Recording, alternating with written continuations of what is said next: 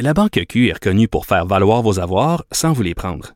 Mais quand vous pensez à votre premier compte bancaire, tu sais, dans le temps à l'école, vous faisiez vos dépôts avec vos scènes dans la petite enveloppe. Hmm, C'était bien beau. Mais avec le temps, ce vieux compte-là vous a coûté des milliers de dollars en frais, puis vous ne faites pas une scène d'intérêt. Avec la Banque Q, vous obtenez des intérêts élevés et aucun frais sur vos services bancaires courants. Autrement dit, ça fait pas mal plus de scènes dans votre enveloppe, ça. Banque Q, faites valoir vos avoirs. Visitez banqueq.ca pour en savoir plus. Cube Radio.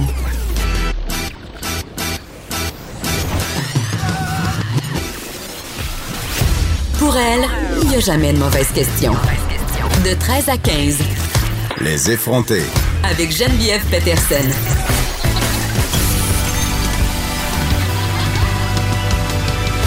Cube Radio. Bonjour tout le monde, j'espère que vous allez mieux que moi. Je me remets du premier anniversaire de Cube hier. Je sais pas si vous avez écouté les têtes enflées, mais sachez que Vanessa Destinée a remporté le Cube d'or trophée gold qui n'avait pas encore séché au moment où nous avons mis les mains sur celui-ci. Euh, mais c'est ça, je, on a un petit peu fêté hier et euh, pour me venger de cette fête, je suis allée au McDo. Donc j'anime en ce moment, vous pouvez pas le sentir, avec une merveilleuse haleine de McDo. C'est absolument incroyable et les gens ici dans mon équipe m'ont jugé parce qu'évidemment, je suis entourée de personnes progressistes et euh, environnementalistes qui, euh, qui sont contre le McDo. Qu'est-ce que tu veux? Hein, ils ont des iPhones, mais ils sont contre le McDo.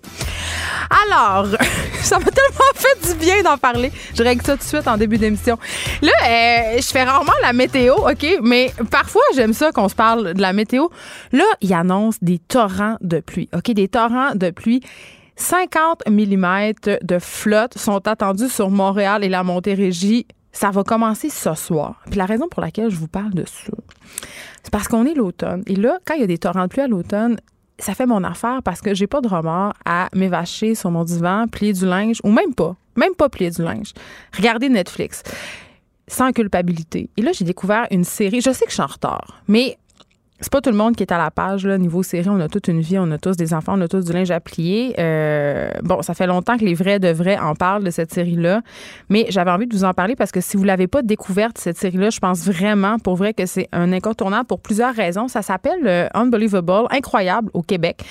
C'est une mini-série américaine. Ok, c'est huit épisodes de 45 minutes. Et ce qui est intéressant avec cette série-là, c'est que c'est une série de true crime. Premièrement, donc ce sont des épisodes. Euh, c'est une série de fiction, mais basée en fait sur des vrais événements qui se sont passés aux États-Unis. En fait, ça s'est passé au Colorado. C'est une enquête policière par rapport à un viol, euh, à prime abord, un viol qui touche Marie, qui est une étudiante dans un programme d'aide euh, qui s'adresse aux jeunes défavorisés. Elle est violée la nuit dans son appartement. Euh, un viol, là, elle se réveille, il y a quelqu'un par-dessus elle qui la menace avec un fusil. c'est vraiment un viol sordide. Bon, il n'y a pas un viol qui n'est pas sordide, mais vous comprenez le portrait, c'est-à-dire c'est le pire scénario que tu peux te faire dans ta vie. Là. Tu te réveilles en plein milieu de la nuit, puis il y a quelqu'un par-dessus toi qui s'apprête à te violer pendant des heures.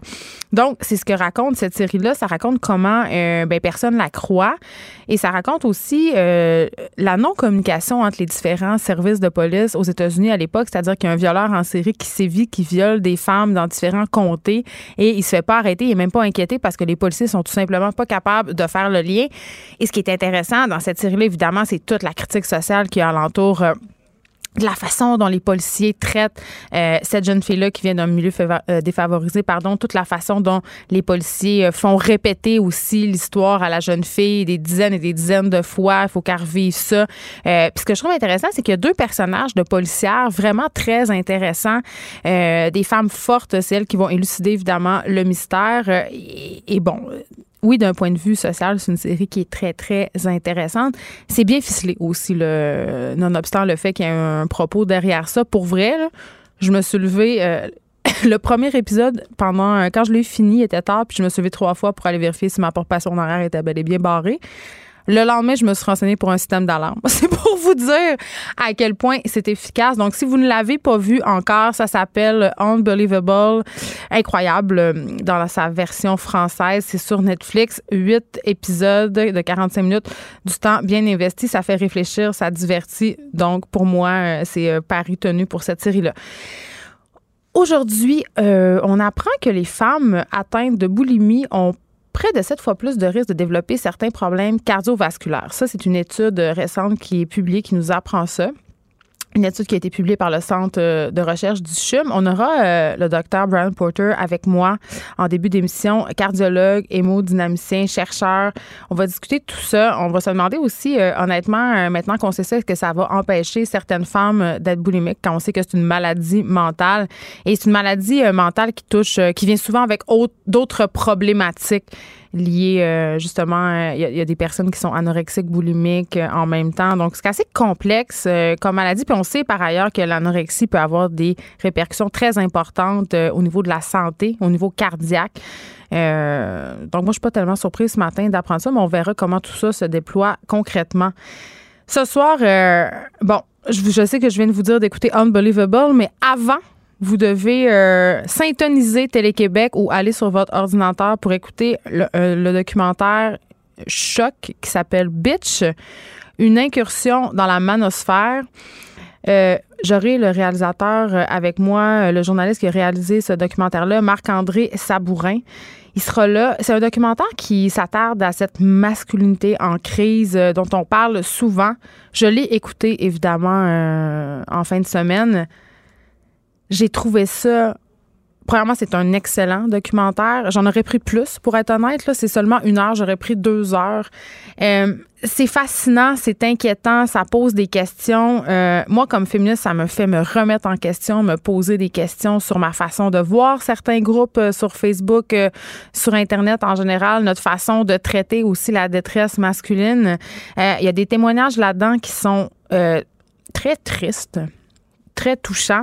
Euh, il y en a d'autres qui sont révoltants, mais on va se parler euh, de tout ça avec Marc-André Sabourin, évidemment, de son documentaire, mais aussi de la, de la façon dont, dont on traite les hommes au Québec, la façon dont on adresse, si on veut, euh, pardonner mon anglicisme, la question de la on parle, on rit souvent des hommes tristes du Québec. Là, euh, ben, il existe quand même un peu ces hommes-là. Puis je pense qu'on doit commencer à les écouter parce que, euh, évidemment, on le sait, là, ça peut donner lieu à des dérives. Parfois même, euh, ça peut pousser certains d'entre eux au meurtre. on a parlé beaucoup d'homicides conjugaux, mais on peut entre autres aussi faire référence à cette attaque au, camion bélier qui a eu il n'y a pas très longtemps sur des groupes, des groupes Ansel. Hein. C'est à cause de cette attaque-là au camion Biellier que les médias ont commencé euh, à parler euh, des Encel, mais quand même, sur euh, ça existe encore, les forums de discussion Encel. Il y en a qui ont fermé, évidemment, ils ont été rouverts pas très longtemps après, mais on érige littéralement l'auteur de l'attentat au camion Bélier au, rang de héros. Donc, il y a des choses là-dedans complètement... Ben, qui me surprennent pas tant que ça, mais en même temps, de les avoir en pleine face, de se le faire dire par des hommes qui souvent ont choisi de le dire à visage découvert. Euh, ce qui est un geste quand même assez euh, téméraire parce qu'évidemment, j'imagine qu'il y aura des répercussions à leur témoignage dans ce documentaire-là. Mais quand même, c'est vraiment à voir. On va donc euh, parler de Bitch, une incursion dans la manosphère. On aura aussi quelqu'un que vous aimez beaucoup, l'auteur, compositeur, interprète Émile Bilodeau qui a fait paraître son deuxième album Grandeur mature le 4 octobre dernier. Bon, petit clin d'œil aux grandeurs nature, évidemment. Il a l'air d'être amateur de médiéval. Il sera là avec moi. On va discuter de son nouvel album, mais aussi de son implication euh, citoyenne parce que c'est euh, Émile Bilodeau très, très politisé, ouvertement souverainiste, position assez rare euh, pour un jeune, position assez rare aussi pour un artiste. Les artistes maintenant qui hésitent à se mouiller de plus en plus. Donc, on va discuter de son, de son allégeance souverainiste avec lui, de ce qu'il fait, parce que c'est assez militant, Émile Bilodeau. Aussi, aujourd'hui, journée mondiale de l'alimentation. Et là, un sondage révèle que, quand même, L'accès à la nourriture et à une alimentation saine est un problème important pour les Canadiens. Et on va même jusqu'à dire que c'est un problème urgent qui, évidemment, semble avoir échappé au chef de parti et qui devrait être un enjeu de campagne. On aura Isabelle Huot pour commenter euh, cette étude. Isabelle Huot, qui est docteur en industrie, sera avec nous pour parler de, de ce fait-là que c'est pas une affaire nécessairement juste de Canadiens qui sont pas qui sont pas bien nantis, qui n'ont pas les moyens de s'acheter de la bonne nourriture. Ce que l'étude nous révèle quand même, c'est assez troublant, c'est que des gens moyens euh, sautent des repas, mangent mal. Euh, on a vraiment un rapport tordu à la nourriture de plus en plus. Euh, on essaie toutes sortes d'affaires. le nouveau guide alimentaire canadien, les gens savent plus se gorocher. Donc voilà. Émilie Ouellette sera là aujourd'hui, comme à chaque mercredi. Aujourd'hui, je sais pas si c'est à cause euh, de la longue fin de semaine. Je sais pas non plus si c'est à cause de l'épidémie de gastro chez Cube. mais, mais, mais, mais. Et il va nous parler euh, de comment on peut survivre quand les enfants sont malades il faut quand même que tu continues ta vie. Il hein. faut que tu continues à travailler, il faut que tu continues à faire le lavage, le ménage, le souper, tout en prenant soin d'eux. Et souvent, tu tombes toi-même malade. Et je dois avouer que c'est un peu ma hantise, OK? Surtout depuis que je suis maman solo, c'est-à-dire quand je suis avec mes enfants, il n'y a personne d'autre pour prendre ma relève. Bon, vous allez me dire, ta fille plus vieille a 12 ans, peut s'occuper des autres. C'est vrai, OK? Ça me donne une petite chance, mais je redoute tellement l'épidémie de gastro chez nous. Là. Pour vrai, j'étais hystérique vendredi passé quand tout le monde était malade ici. J'ai lavé ma console, je sais pas combien de fois.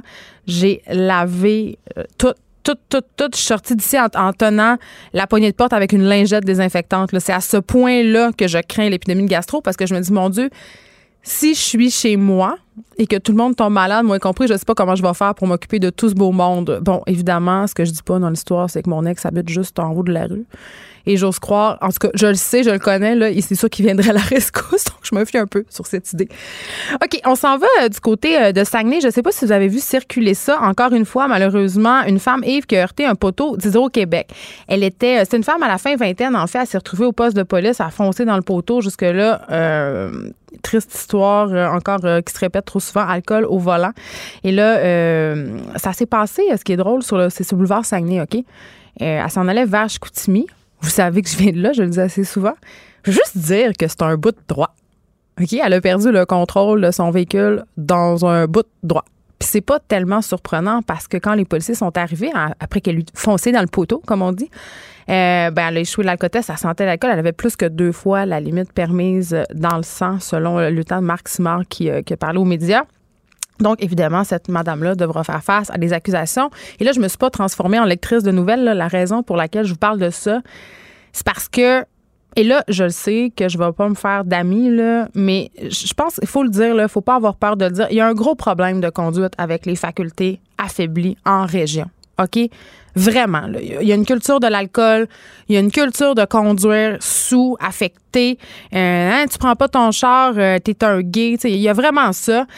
Et là, je me suis dit, bon, Geneviève, calme-toi, t'as peut-être des préjugés, là. Euh, c'est peut-être pas nécessairement le cas. Je suis allée voir les chiffres de la SAC juste avant euh, l'émission, juste pour pas dire n'importe quoi. Et là, j'ai des données. Ces données-là datent de 2017 quand même, là. C'est assez récent. Euh, tout en partant, là, toutes les morts qu'il y a eu sur nos routes, OK, au Québec en 2017, un conducteur sur trois dépassait la limite permise d'alcool dans son sang. Donc, un accident sur trois où il y a eu une mort de personne, l'alcool était impliqué. C'est quand même pas rien, pour vrai, là. Et évidemment, sans surprise, ben, ce sont les jeunes conducteurs de 20 à 34 ans qui sont les plus représentés parmi les conducteurs euh, décédés et qui ont été testés avec une alcoolémie qui dépassait la limite. Donc, c'est pas juste une affaire de boomer d'une autre époque, cette histoire-là. Là. Vous savez, on dit tout le temps ça. Là, c'est le monde de 50, 60 ans qui conduisent sous. Là. C'est parce que dans leur temps, ils conduisaient avec une bière entre les jambes. Statistiquement, malheureusement, ce n'est pas vrai. Ce sont les jeunes de 20 à 34 ans. Bon, la fille au Saguenay était fin vingtaine, elle est, dans elle est donc dans la statistique, mais elle n'est pas morte, mais tu sais, en tout cas. Euh, donc, c'est ça. Euh, et un autre euh, truc qui n'est pas surprenant euh, quand on connaît la culture du moteur, c'est que la proportion des conducteurs avec un alcoolémie supérieure à la limite permise est beaucoup plus importante chez les hommes que chez les femmes. Puis là, j'en reviens à cette fameuse, phrase, cette fameuse phrase un peu dégueu, c'est quand on dit ah, il prend pas son chat, sais cette idée là d'être un moins un vrai homme là, si t'es pas capable de conduire là, sous un peu là, on est encore là-dedans. Et là, pour ce qui a trait aux régions, parce que quand même, euh, j'ai quand même dit qu'on avait un problème de conduite avec les facultés affaiblies en région, là. Ben, c'est vrai. Statistiquement, là, il y a des tableaux euh, que la SAC a produits. Euh, sans surprise, nord du Québec, Côte-Nord, Bas-Saint-Laurent, Outaouais, Chaudière-Appalaches, Laurentides, Saguenay-Lac-Saint-Jean, c'est là où il y a le plus d'accidents qui implique de l'alcool, d'accidents qui impliquent de l'alcool avec des morts. Quand on parle d'infraction, OK, liée à l'alcool au volant, là, pas d'accident, juste tu te fais arrêter, tu pètes la ballonne, comme on dit. Hein? Euh, quand même, autour de Montréal, euh, fait pas tellement euh, bonne figure. Et, dans le tableau, à la fin, euh, les, les, régions où il y a le moins d'infractions liées à l'alcool, où il y a le moins d'accidents liés à l'alcool, ben sans surprise, c'est Québec, Montréal, Laval.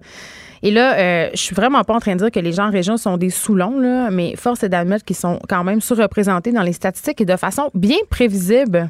C'est dans les, régions où il n'y a pas de transport en commun. où il n'y a pas d'abondance de taxis. Euh, c'est dans ces régions-là, évidemment, qu'il y a le plus de cas de conduite avec les facultés affaiblies, le plus d'accidents. Et là, je comprends qu'on peut pas installer un métro dans le nord du Québec, là. Puis comprenons aussi qu'il y a des raisons socio-économiques pour lesquelles les gens consomment beaucoup dans certaines parties du Québec. C'est dans le nord du Québec, il y a 1000 permis de conduire, il n'y a pas tant que ça, mais ils sont surreprésentés quand même dans les statistiques d'alcool au volant. C'est un problème social. C'est pas juste un problème de transport en commun. Mais déjà, je me dis, si on avait des systèmes de raccompagnement efficaces, ce serait un petit pas. Et tu sais, pour revenir à cette fameuse fille du Saguenay, je veux juste dire, elle avait personne avec elle, cette fille-là, avant de partir? Je veux dire, quand elle s'est en allée du lieu où elle avait consommé de l'alcool, c'est pas précisé là, dans l'article, ça sortait d'un bar ou ça sortait d'un souper d'amis ou ça s'en allait de chez eux. Mais personne s'est dit, hey, elle est pas apte à conduire. Je, je dis ça de même, mais on a quand même en tout cas, je le crois, une responsabilité collective, même une responsabilité légale. Tu peux être accusé euh, au criminel si tu laisses partir quelqu'un avec son auto et tu sais qu'il a les facultés affaiblies. Les gérants de bar le savent trop bien. Donc, vraiment, on a une responsabilité collective par rapport à la conduite avec les facultés affaiblies. Puis je me demande pourquoi encore pourquoi encore on ferme les yeux? Parce que là, cette fille-là, elle a juste foncé dans un poteau d'Hydro-Québec, ça va coûter cher, mais euh, un accident sur trois, qui cause la mort implique de l'alcool. Quand même, on a un méchant problème. Geneviève Peterson, la seule effrontée qui sait se faire aimer. Jusqu'à 15, vous écoutez Les effrontés. Bon, les femmes atteintes de boulimie qui ont sept fois plus de chances de développer certains problèmes cardiovasculaires selon une récente étude publiée par le Centre de recherche du CHUM. J'en parle avec Brian Potter, cardiologue, hémodynamicien et chercheur au CHUM. Bonjour, Monsieur Potter. Bonjour. Écoutez, euh, la boulimie, c'est un trouble de l'alimentation. Euh, tout le monde le sait, mais là, euh, ce que vous avez découvert, en fait, c'est que les femmes qui sont atteintes de boulimie ont quand même des risques assez importants de développer des problématiques cardiovasculaires. En effet, euh, ce qu'on a découvert, on a fait une étude euh, essentiellement de toute la, population québécoise en utilisant des données administratives de la RAMQ. Mm-hmm. Euh, plus de 400 000 femmes ont été incluses dans cette étude-là et qui incluait un peu moins que 1000 personnes atteintes de, boulimie nerveuse, qui est un, problème psychologique qui a des implications médicales. moi, j'ai une question niaiseuse, M. Potter. Boulimie nerveuse, est-ce qu'il y a d'autres sortes de boulimie? ou c'est juste ça qu'il faut dire? Il y, a, d'autres sortes de boulimie, mais la boulimie de, laquelle on parle en général, c'est la boulimie nerveuse, qui est une diagnostic euh, psychologique précise euh, qu'on a utilisée euh, dans cette étude-là. mais essentiellement, quand les gens parlent de boulimie, c'est vraiment ça. il y a des il y a des, des, nuances pour les psychologues qui vont quand ils vont faire le diagnostic parce que ça peut être mélangé avec d'autres pathologies ou d'autres problèmes psychologiques également. Donc, on a fait un suivi de sur à peu près 12 ans, puis c'est une des premières études qui a regardé vraiment à long terme l'impact de, cette maladie-là.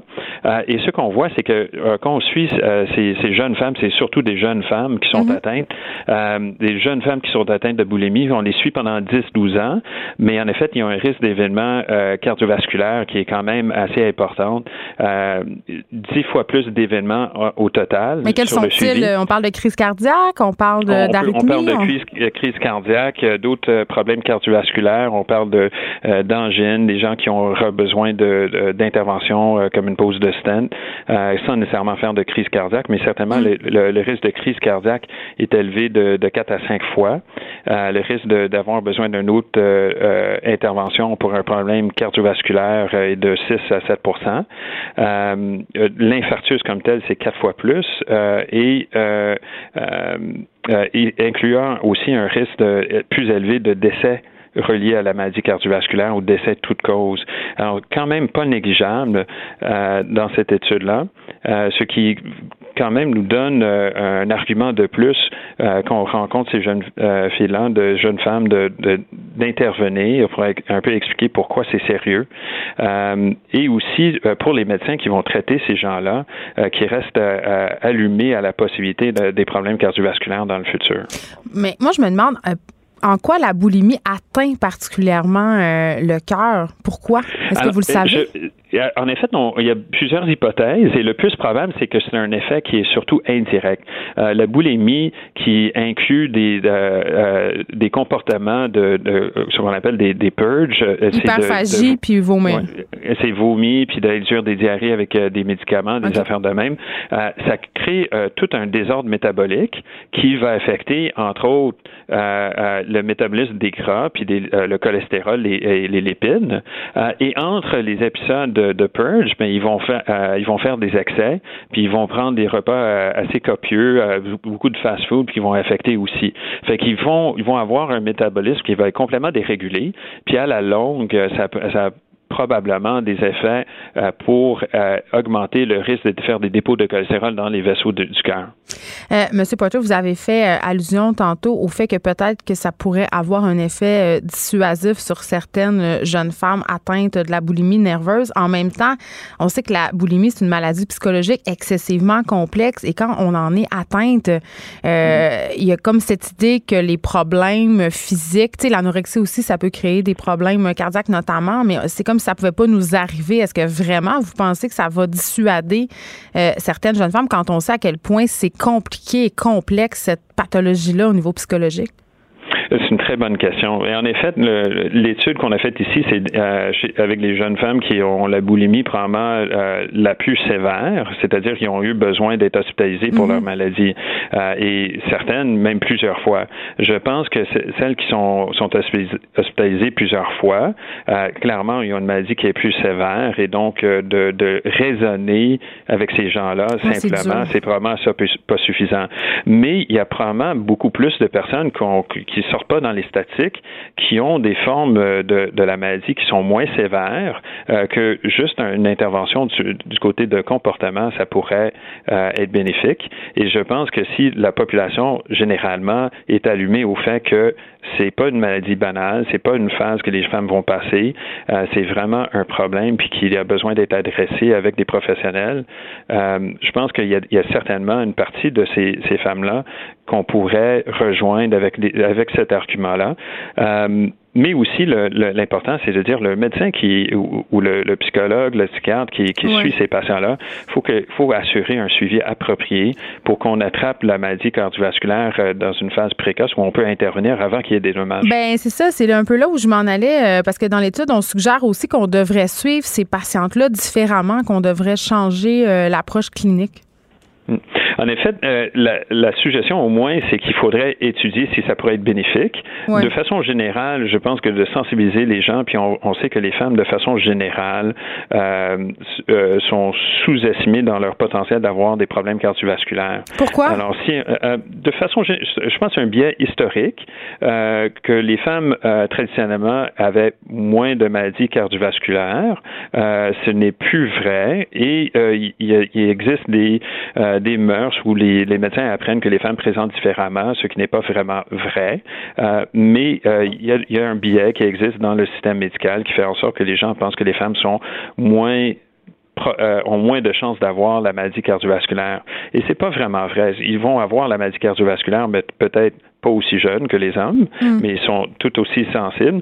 Et euh, depuis que les femmes fument autant que les hommes et qui, qui ont, euh, ont, ont, des, euh, des vies professionnelles aussi stressantes que les hommes, on voit que les femmes sont tout aussi atteintes de la maladie cardiovasculaire. Mm. Euh, et je pense que le, tout ce qu'on peut faire à travers cette étude-là et toutes les autres études et des campagnes de sensibilisation pour sensibiliser mes collègues au fait que les femmes sont tout aussi à risque et certaines femmes en particulier, les femmes avec une boulimie nerveuse pourraient avoir euh, besoin d'un suivi plus rapproché, ou quand les, ces femmes-là vont manifester des symptômes qui ne sont pas tout à fait classiques d'une maladie cardiaque, qu'on considère au moins la possibilité d'une maladie cardiaque, puis on l'investigue comme on devrait. Mais je profite de vous, euh, M. Potter, digressons un peu euh, de cette étude. Parlons, parce que je, je, trouve ça quand même intéressant ce que vous m'avez dit sur le billet euh, historique concernant les femmes et les maladies cardiovasculaires. Est-ce que c'est vrai que les femmes, souvent, ont tendance, en ce qui a trait aux maladies cardiaques, à un peu invalider valider leurs symptômes, à pas se présenter à temps aux urgences parce qu'ils sont, ils se disent ah ça va passer, euh, ils sont pas capables de mettre euh, le doigt sur c'est peut-être un incident cardiaque que je suis en train de vivre. Oui, euh, en effet, il y a des évidences euh, pour ça, que les femmes vont présenter euh, plus tardivement ou pas du tout. et ça, il faut vraiment que, que quand les gens ont des symptômes, sont, sont essoufflés, ils ont une malaise qui pourrait être à la poitrine, mais aussi ressembler à une indigestion, de le prendre au sérieux et de ne pas prendre de chance d'appeler 911 ou de se présenter à un hôpital pour être évalué. mais ce qu'on voit aussi, c'est que les femmes qui sont prises en charge par le système médical, la prise en charge a tendance à être un peu moins rapide euh, et on a moins souvent recours à des procédures invasives, des procédures de diagnostic et d'intervention invasives que chez les hommes. Parce qu'on ne pense pas tout de suite à crise cardiaque. soit qu'on pense pas tout de suite, euh, et on, on, a tendance, euh, euh, ou historiquement, on avait tendance à être un peu plus conservateur mm. chez les femmes.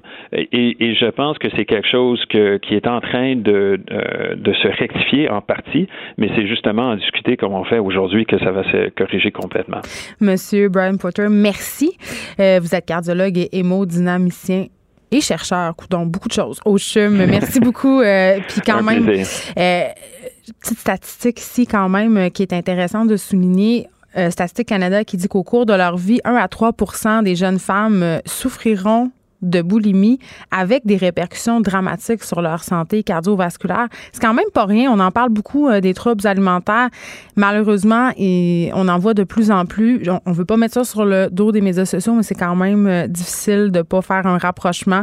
On est dans une culture de l'image. On est dans une culture où on se compare de plus en plus. Puis quand on parle de boulimie, on est aussi dans une culture où il y a une, une opulence alimentaire, beaucoup de privation et parfois ça peut donner lieu à des épisodes d'hyperphagie. Moi, j'avais une, une amie très très, très, très près de moi qui souffrait de boulimie, puis j'avais de la misère à comprendre. Je, disais, Colin, comment tu es capable d'ingérer tout ça? Puis euh, pour les plus vieux, vous vous rappellerez de cette euh, dramatique... Euh, de Jeannette Bertrand, là, où on avait une fille boulimique, puis ça m'avait vraiment traumatisée. Elle mangeait des beignes, les chips, elle mangeait les packs de crème glacée, toute une shot, puis après ça, elle allait vomir. Mais c'est vraiment, c'est un désordre mental, c'est incontrôlable et ça a l'air très spécial à dire, mais mon ami m'avait expliqué que manger, ça l'apaisait que quand elle mangeait, quand elle faisait une crise d'hyperphagie, l'espace d'un moment, elle oubliait vraiment tous ses problèmes, puis elle, toutes les répercussions possibles sur sa santé à ce moment-là euh, n'auraient certainement pas eu aucune prise. C'est comme les gens qui s'automutilent, c'est comme les gens qui boivent de l'alcool. C'est un, rituel qu'on met en place comme pour s'apaiser. Mais quand même, euh, comme on vient de l'apprendre, ça peut avoir des répercussions très graves et très tangibles, euh, pas juste sur la santé cardiovasculaire, sur la santé en général, là, pas juste la boulimie, l'anorexie qui peut avoir un impact assez direct sur la santé des os, notamment parce qu'on manque tellement de nutriments que les os deviennent friables. Donc voilà, étude intéressante, mais quand même assez préoccupante que le CHUM vient de sortir. On s'arrête. La Banque Q est reconnue pour faire valoir vos avoirs sans vous les prendre. Mais quand vous pensez à votre premier compte bancaire, tu dans le temps à l'école, vous faisiez vos dépôts avec vos scènes dans la petite enveloppe. Hmm, c'était bien beau. Mais avec le temps, ce vieux compte-là vous a coûté des milliers de dollars en frais, puis vous ne faites pas une scène d'intérêt. Avec la Banque Q, vous obtenez des intérêts élevés et aucun frais sur vos services bancaires courants. Autrement dit, ça fait pas mal plus de scènes dans votre enveloppe, ça. Banque Q, faites valoir vos avoirs. Visitez banqueq.ca pour en savoir plus. Un instant. Geneviève Peterson, la seule effrontée qui sait se faire aimer. Jusqu'à 15, vous écoutez Les effrontés. On est avec Marc-André Sabourin qui va nous plonger dès ce soir dans le monde méconnu mais de plus en plus connu quand même, de la masculinité en crise dans un documentaire qui s'appelle Bitch, une incursion dans la manosphère. Salut Marc-André. Bonjour Geneviève. Eh, j'ai écouté euh, évidemment le documentaire en fin de semaine parce que je savais euh, que tu allais venir à l'émission euh, jour de la diffusion ce soir à Télé-Québec, c'est à 20h. j'ai fait le choix conscient d'écouter le documentaire avec mon chum, OK? je trouve des fois mon chum il dit des petites choses un peu macho puis ça puis j'étais comme bon, on va s'asseoir devant ça là, puis on va avoir une bonne discussion musclée. Et on a beaucoup aimé ça. Moi, j'aurais pris là, 4 heures de ce documentaire-là, mais après, on a parlé une heure et demie une heure et demie quand même. Hein. Ça a vraiment suscité la discussion. Non, ça a suscité la discussion, mais euh, on n'est pas nécessairement allé aux endroits où j'aurais pensé qu'on irait. Moi, c'était comme plus pour rire un peu, dire Ah, tu fais pas si que ça, hein, l'homme triste, mais ça m'a comme remis en question sur justement des réflexions que j'ai sur la détresse masculine, sur le, la misogynie. Euh, puis on s'est rendu compte aussi qu'on n'était pas nécessairement même, tu sais, aux places où on pensait. Tu sais, on, ouais, on, on s'est presque chicané. presque. Mais moi, moi c'est ce que j'espère. J'espère que les gens vont l'écouter. Que les gens chicanent? Non, non, ben non, ben non. Ben, ben pas se chicaner, mais discuter un peu. Une, bonne discussion, des fois, ça fait du bien au couple. Euh, mais non, c'est ce que j'espère que les gens vont écouter ça avec leur blonde, avec leur chum, euh, et, et, que ça va les amener à réfléchir. Parce que je pense que c'est ça la force de ce documentaire-là, euh, qui, qui, qui j'ai réussi à mettre devant la caméra euh, six hommes en fait qui euh, qui parlent qui, qui parlent de leur qui donnent leur opinion sur les sur les femmes, qui donnent leur opinion sur le féminisme. Euh, ce sont des hommes qui souvent ne veulent pas parler aux médias. Euh, et puis il y en a qui témoignent à visage découvert, puis ça, ça m'a vraiment surprise. Oui, ben euh, avec chacun d'entre eux, la plupart, euh, la grande majorité ne sont pas habitués à travailler avec les médias. Donc, pour chacun d'entre eux, je prenais le temps d'expliquer euh, écoute, si tu témoignes à, visage découvert, il risque d'y avoir des conséquences. Ben peut-être te faire, pas peut-être, tu vas probablement, fort probablement te faire troller ben euh, en ligne. ça sera pas nécessairement le fun dans les jours qui vont suivre la diffusion, mais il y a plusieurs hommes qui ont dit non, non, non, moi, j'assume mes opinions, puis je suis prêt à les dire. et amenez-en des trolls, je vais, je vais me défendre. tu travailles au magazine L'actualité, Marc-André, puis il y a une scène dans le documentaire où on le voit un peu discuter, euh, si on veut, la, la, prémisse du documentaire avec, je pense, le rédacteur en chef ou l'éditeur, whatever. Euh, puis le constat, c'est qu'il se passe vraiment quelque chose sur Internet en ce moment. Il y a vraiment des hommes qui s'organisent, qui se réunissent dans des forums, sur des sites. Et là, toi, tu t'es intéressé à quatre courants, si on veut. Puis il y a comme une gradation. Donc, en premier, tu t'es intéressé aux coachs de séduction. Oui, aux pick-up artists, euh, les, les, champions de la drague. donc, ça, en gros, ce sont des hommes qui donne des conseils euh, à d'autres hommes qui ont de la difficulté à charmer les femmes mm. euh, pour comment, euh, comment, comment soit multiplier les conquêtes amoureuses ou tout simplement trouver la bonne personne avec qui passer le reste de sa vie. mais c'est comme si les femmes, on était une entité monolithique puis on veut toutes la même affaire, comme des vaches. Moi, je me sentais, moi, c'est ça qui me le plus challengé. Ben, il y a beaucoup de femmes autour de moi qui ont vu le documentaire, des, des amis à qui je le montrais pour avoir leur avis, qui, qui me disaient que le segment qui les avait plus fâchés, ah! c'était le segment sur les pick-up artists, justement, qui disait, ben, c'est pas vrai qu'il y a comme une recette à suivre puis que ça fonctionne. Closer le deal. Pour closer le deal, closer la vente. Il y, a un, il y, a un, des gars qui dit ça, closer une femme, c'est comme closer une vente. Euh, en effet, ça peut choquer. Mais en gros, le, le, discours des pick-up artists, c'est de dire la séduction, c'est pas une affaire de cash, c'est pas une affaire de beauté, c'est une affaire d'attitude. On n'est pas dans les pick-up lines du vrai. tout. Euh, c'est ça l'affaire. Je sais! autant justement ma blonde était, était, choquée par ce segment-là, elle aussi. Euh, mais la vérité choque. Ben, autant elle disait, mais, mais c'est vrai que ça joue, ça joue beaucoup sur l'attitude et pas seulement sur, sur la beauté. Euh, donc ça, ce sont les pick-up artists qui, qui, qui, en effet peuvent déranger. Euh, après ça, là, on tombe dans un univers complètement différent. Les MGTOW. Oui, c'est quoi? Là, moi, je, je dois avouer, Marc-André, que je savais pas c'était quoi. Ben, moi, je savais pas c'était quoi avant de les découvrir non plus, donc c'est normal. Les MGTOW, ce sont les men going their own way. Mm. Ce sont des hommes qui tracent leur propre chemin, qui font leur propre voie. On dirait des membres de la meute. Euh, je ouais, ouais, formulé comme ça, c'est vrai que ça pourrait ressembler à ça, mais non, pas du tout. En fait, ce sont des, ce sont des hétéros euh, qui ont décidé d'exclure la femme de leur projet de vie. Donc, dans plusieurs cas, ce sont des, des, des hommes qui euh, n'ont plus de, de copines, vont continuer à avoir des relations sexuelles. Dans les cas les, plus extrêmes, même, les hommes vont dire non, non, moi, je, je ne veux plus de la femme dans ma vie au point où c'est fini les relations sexuelles avec les femmes. Il y a, je vais me débrouiller par moi Il y a de la porno hein, de Ming Out. Moi, je suis allée voir euh, après le documentaire parce que ça m'avait un peu fasciné. Puis il y a des sections euh, sur Pornhub consacrées à ça. Au Make Out. Écoute, ouais. tu as fait des recherches que je n'ai pas fait, Geneviève. Écoute, moi, j'ai peur de rien pour faire euh, la meilleure entrevue possible. Mais quand même, ça va très loin. Et il y a un témoignage. Il y a, un jeune homme qui témoigne à visage découvert. Seigneurito, oui. Oui, puis je sais pas, c'est peut-être moi qui fais de l'interprétation libre, mais ces hommes-là ont l'air euh, de tous se remettre de ruptures difficiles. Ils ont l'air d'avoir une grande déception. Euh, tous, je sais pas, mais chez les Mectars, il y a beaucoup d'hommes. C'est ça, chez les Mectars, c'est ça. Il y, a, beaucoup d'hommes, en effet, qui, qui, aboutissent là parce qu'ils ont eu un mauvais divorce, un divorce acrimonieux. Euh, dans, le cas de Señorito, lui, euh, ben justement, c'était, Señorito, c'est un grand romantique. Là. Il dit dans le documentaire, moi, je voulais tout faire pour les femmes. Les chevaliers servants, tout. Là. Oh oui, je vais être là avec le cash, je vais être là en personne, je vais être là émotionnellement. Mais, mais ça n'a pas fonctionné. Il s'est fait trahir, en fait, à plusieurs reprises.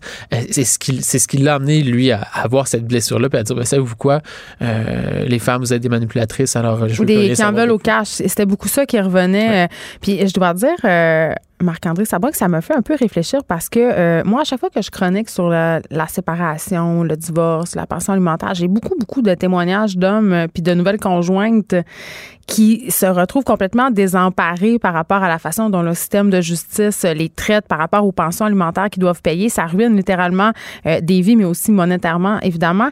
Et je pouvais pas m'empêcher, en entendant ce segment-là du documentaire, de me dire écoute, je comprends. Je comprends. il y a comme quelque chose là de, de problématique. Puis les gars disaient, tu sais, on se réunit entre nous sur ces forums-là, ces pages Facebook-là pour ventiler ça. Fait qu'en quelque part, il y a quelque chose de correct là-dedans. Je sais pas. Il y a ben, comme... Euh, dans, le fait de se regrouper dans la manosphère, je veux dire, le, fait de se regrouper entre hommes euh, dans un espace numérique ou même dans, dans on parlait de néo-taverne. Euh, ben, ça, on parlait, il y, a un des intervenants qui parle de la, taverne du 21e siècle. ben, ben il n'y a, absolument rien de malsain à se, à, se regrouper avec des personnes qui, qui vivent les mêmes problématiques que, que nous pour en discuter. C'est même, c'est même très sain. Je veux dire, ben on vit des frustrations. Ventiler, c'est correct. Ventiler, c'est correct. Comme un groupe de parents sur Comme Facebook. Comme un groupe de parents. On, on, a tous besoin par moment de dire Ah, je suis plus capable mes enfants. Ben, eux autres, c'est Ah, je suis plus capable les, je suis plus capable les, les femmes, je suis plus capable les, féministes. Oui, oui, tout ça. Euh, Là, où ça peut devenir plus problématique, c'est lorsque ça se transforme en une chambre d'écho, a de la radicalisation. Mais là, on se parle des incels. Là, on parle des incels, mais, que là... mais, avant d'en venir aux incels, parlons, parlons un peu des masculinistes, parce que tu viens d'en parler en quelque sorte, en parlant justement euh, des pensions, des pensions alimentaires, euh, de, la, de la garde des enfants, bon, qui, qui, qui, qui va pas toujours en, faveur des hommes. Euh, ben ça, c'est une des choses euh, dont souhaitent parler beaucoup les masculinistes, qui est un autre segment de mon documentaire, euh, qui, qui est, ben, je dis mon documentaire, mais c'est important de le dire, documentaire auquel j'ai participé, réalisé par Charles Gervais. Oui. Euh, et, euh, et, et, eux, justement, sont beaucoup sur ce discours-là. Bon, ben, il faut parler davantage des problèmes des hommes dans la société. Donc, Mais je suis d'accord. Ben, a, priori, cette, cette prémisse-là est tout à fait, tout à fait saine et tout à fait bonne. En, effet, donc ce que je disais, ben, c'est euh, les hommes sont particulièrement touchés par les par les problèmes d'itinérance, par les problèmes de toxicomanie, par le décrochage scolaire. Euh, le suicide, le largement représenté dans les statistiques.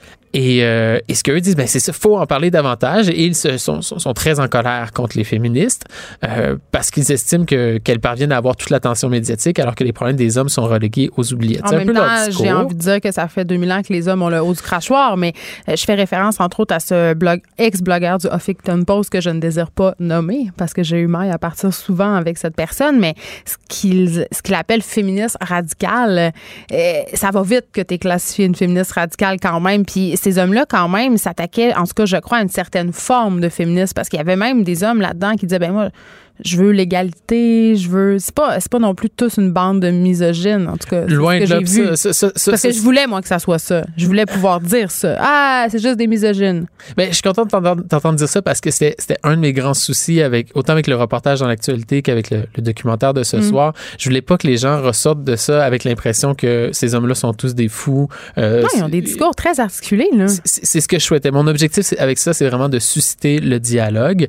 Euh, mais, mais en effet, c'est c'est un peu ce qu'on peut reprocher aux masculinistes au final, c'est qu'ils ils disent vouloir parler des problèmes des hommes, mais au lieu de le faire, ils, font essentiellement que critiquer les ben, féministes. Ils font le procès des femmes. Bon, c'est ça. Ben, euh, puis là, ça fonctionne moins. Oui, oui, oui, il faut en parler du suicide. Oui, il faut en parler de la violence euh, ben, bien sûr. chez les hommes. Parfait, pas de problème. Mais euh, on peut parler aussi des problèmes des femmes en même temps. il y en a pas un qui est plus important C'est ça. Ben, n'empêche que statistiquement, au niveau de la violence conjugale, tout ça, c'est les femmes sont largement surreprésentées. Et là, je dis pas que ça n'existe pas, la violence conjugale faite par des femmes, mais force est d'admettre que plus souvent qu'autrement, ce sont des hommes. Ben, si je reprends les propos d'Olivier Kessler que tu n'as pas voulu nommer, euh, ce que ce qu'Olivier te répondrait probablement, probablement c'est que les statistiques, les chiffres de Statistique Canada disent que les, les hommes et les femmes sont victimes de violences conjugales à proportion à peu près égale.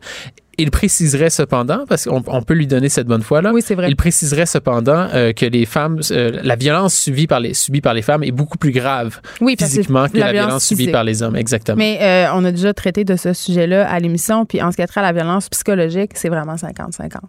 Vraiment. Puis ça, je vais pas le nier.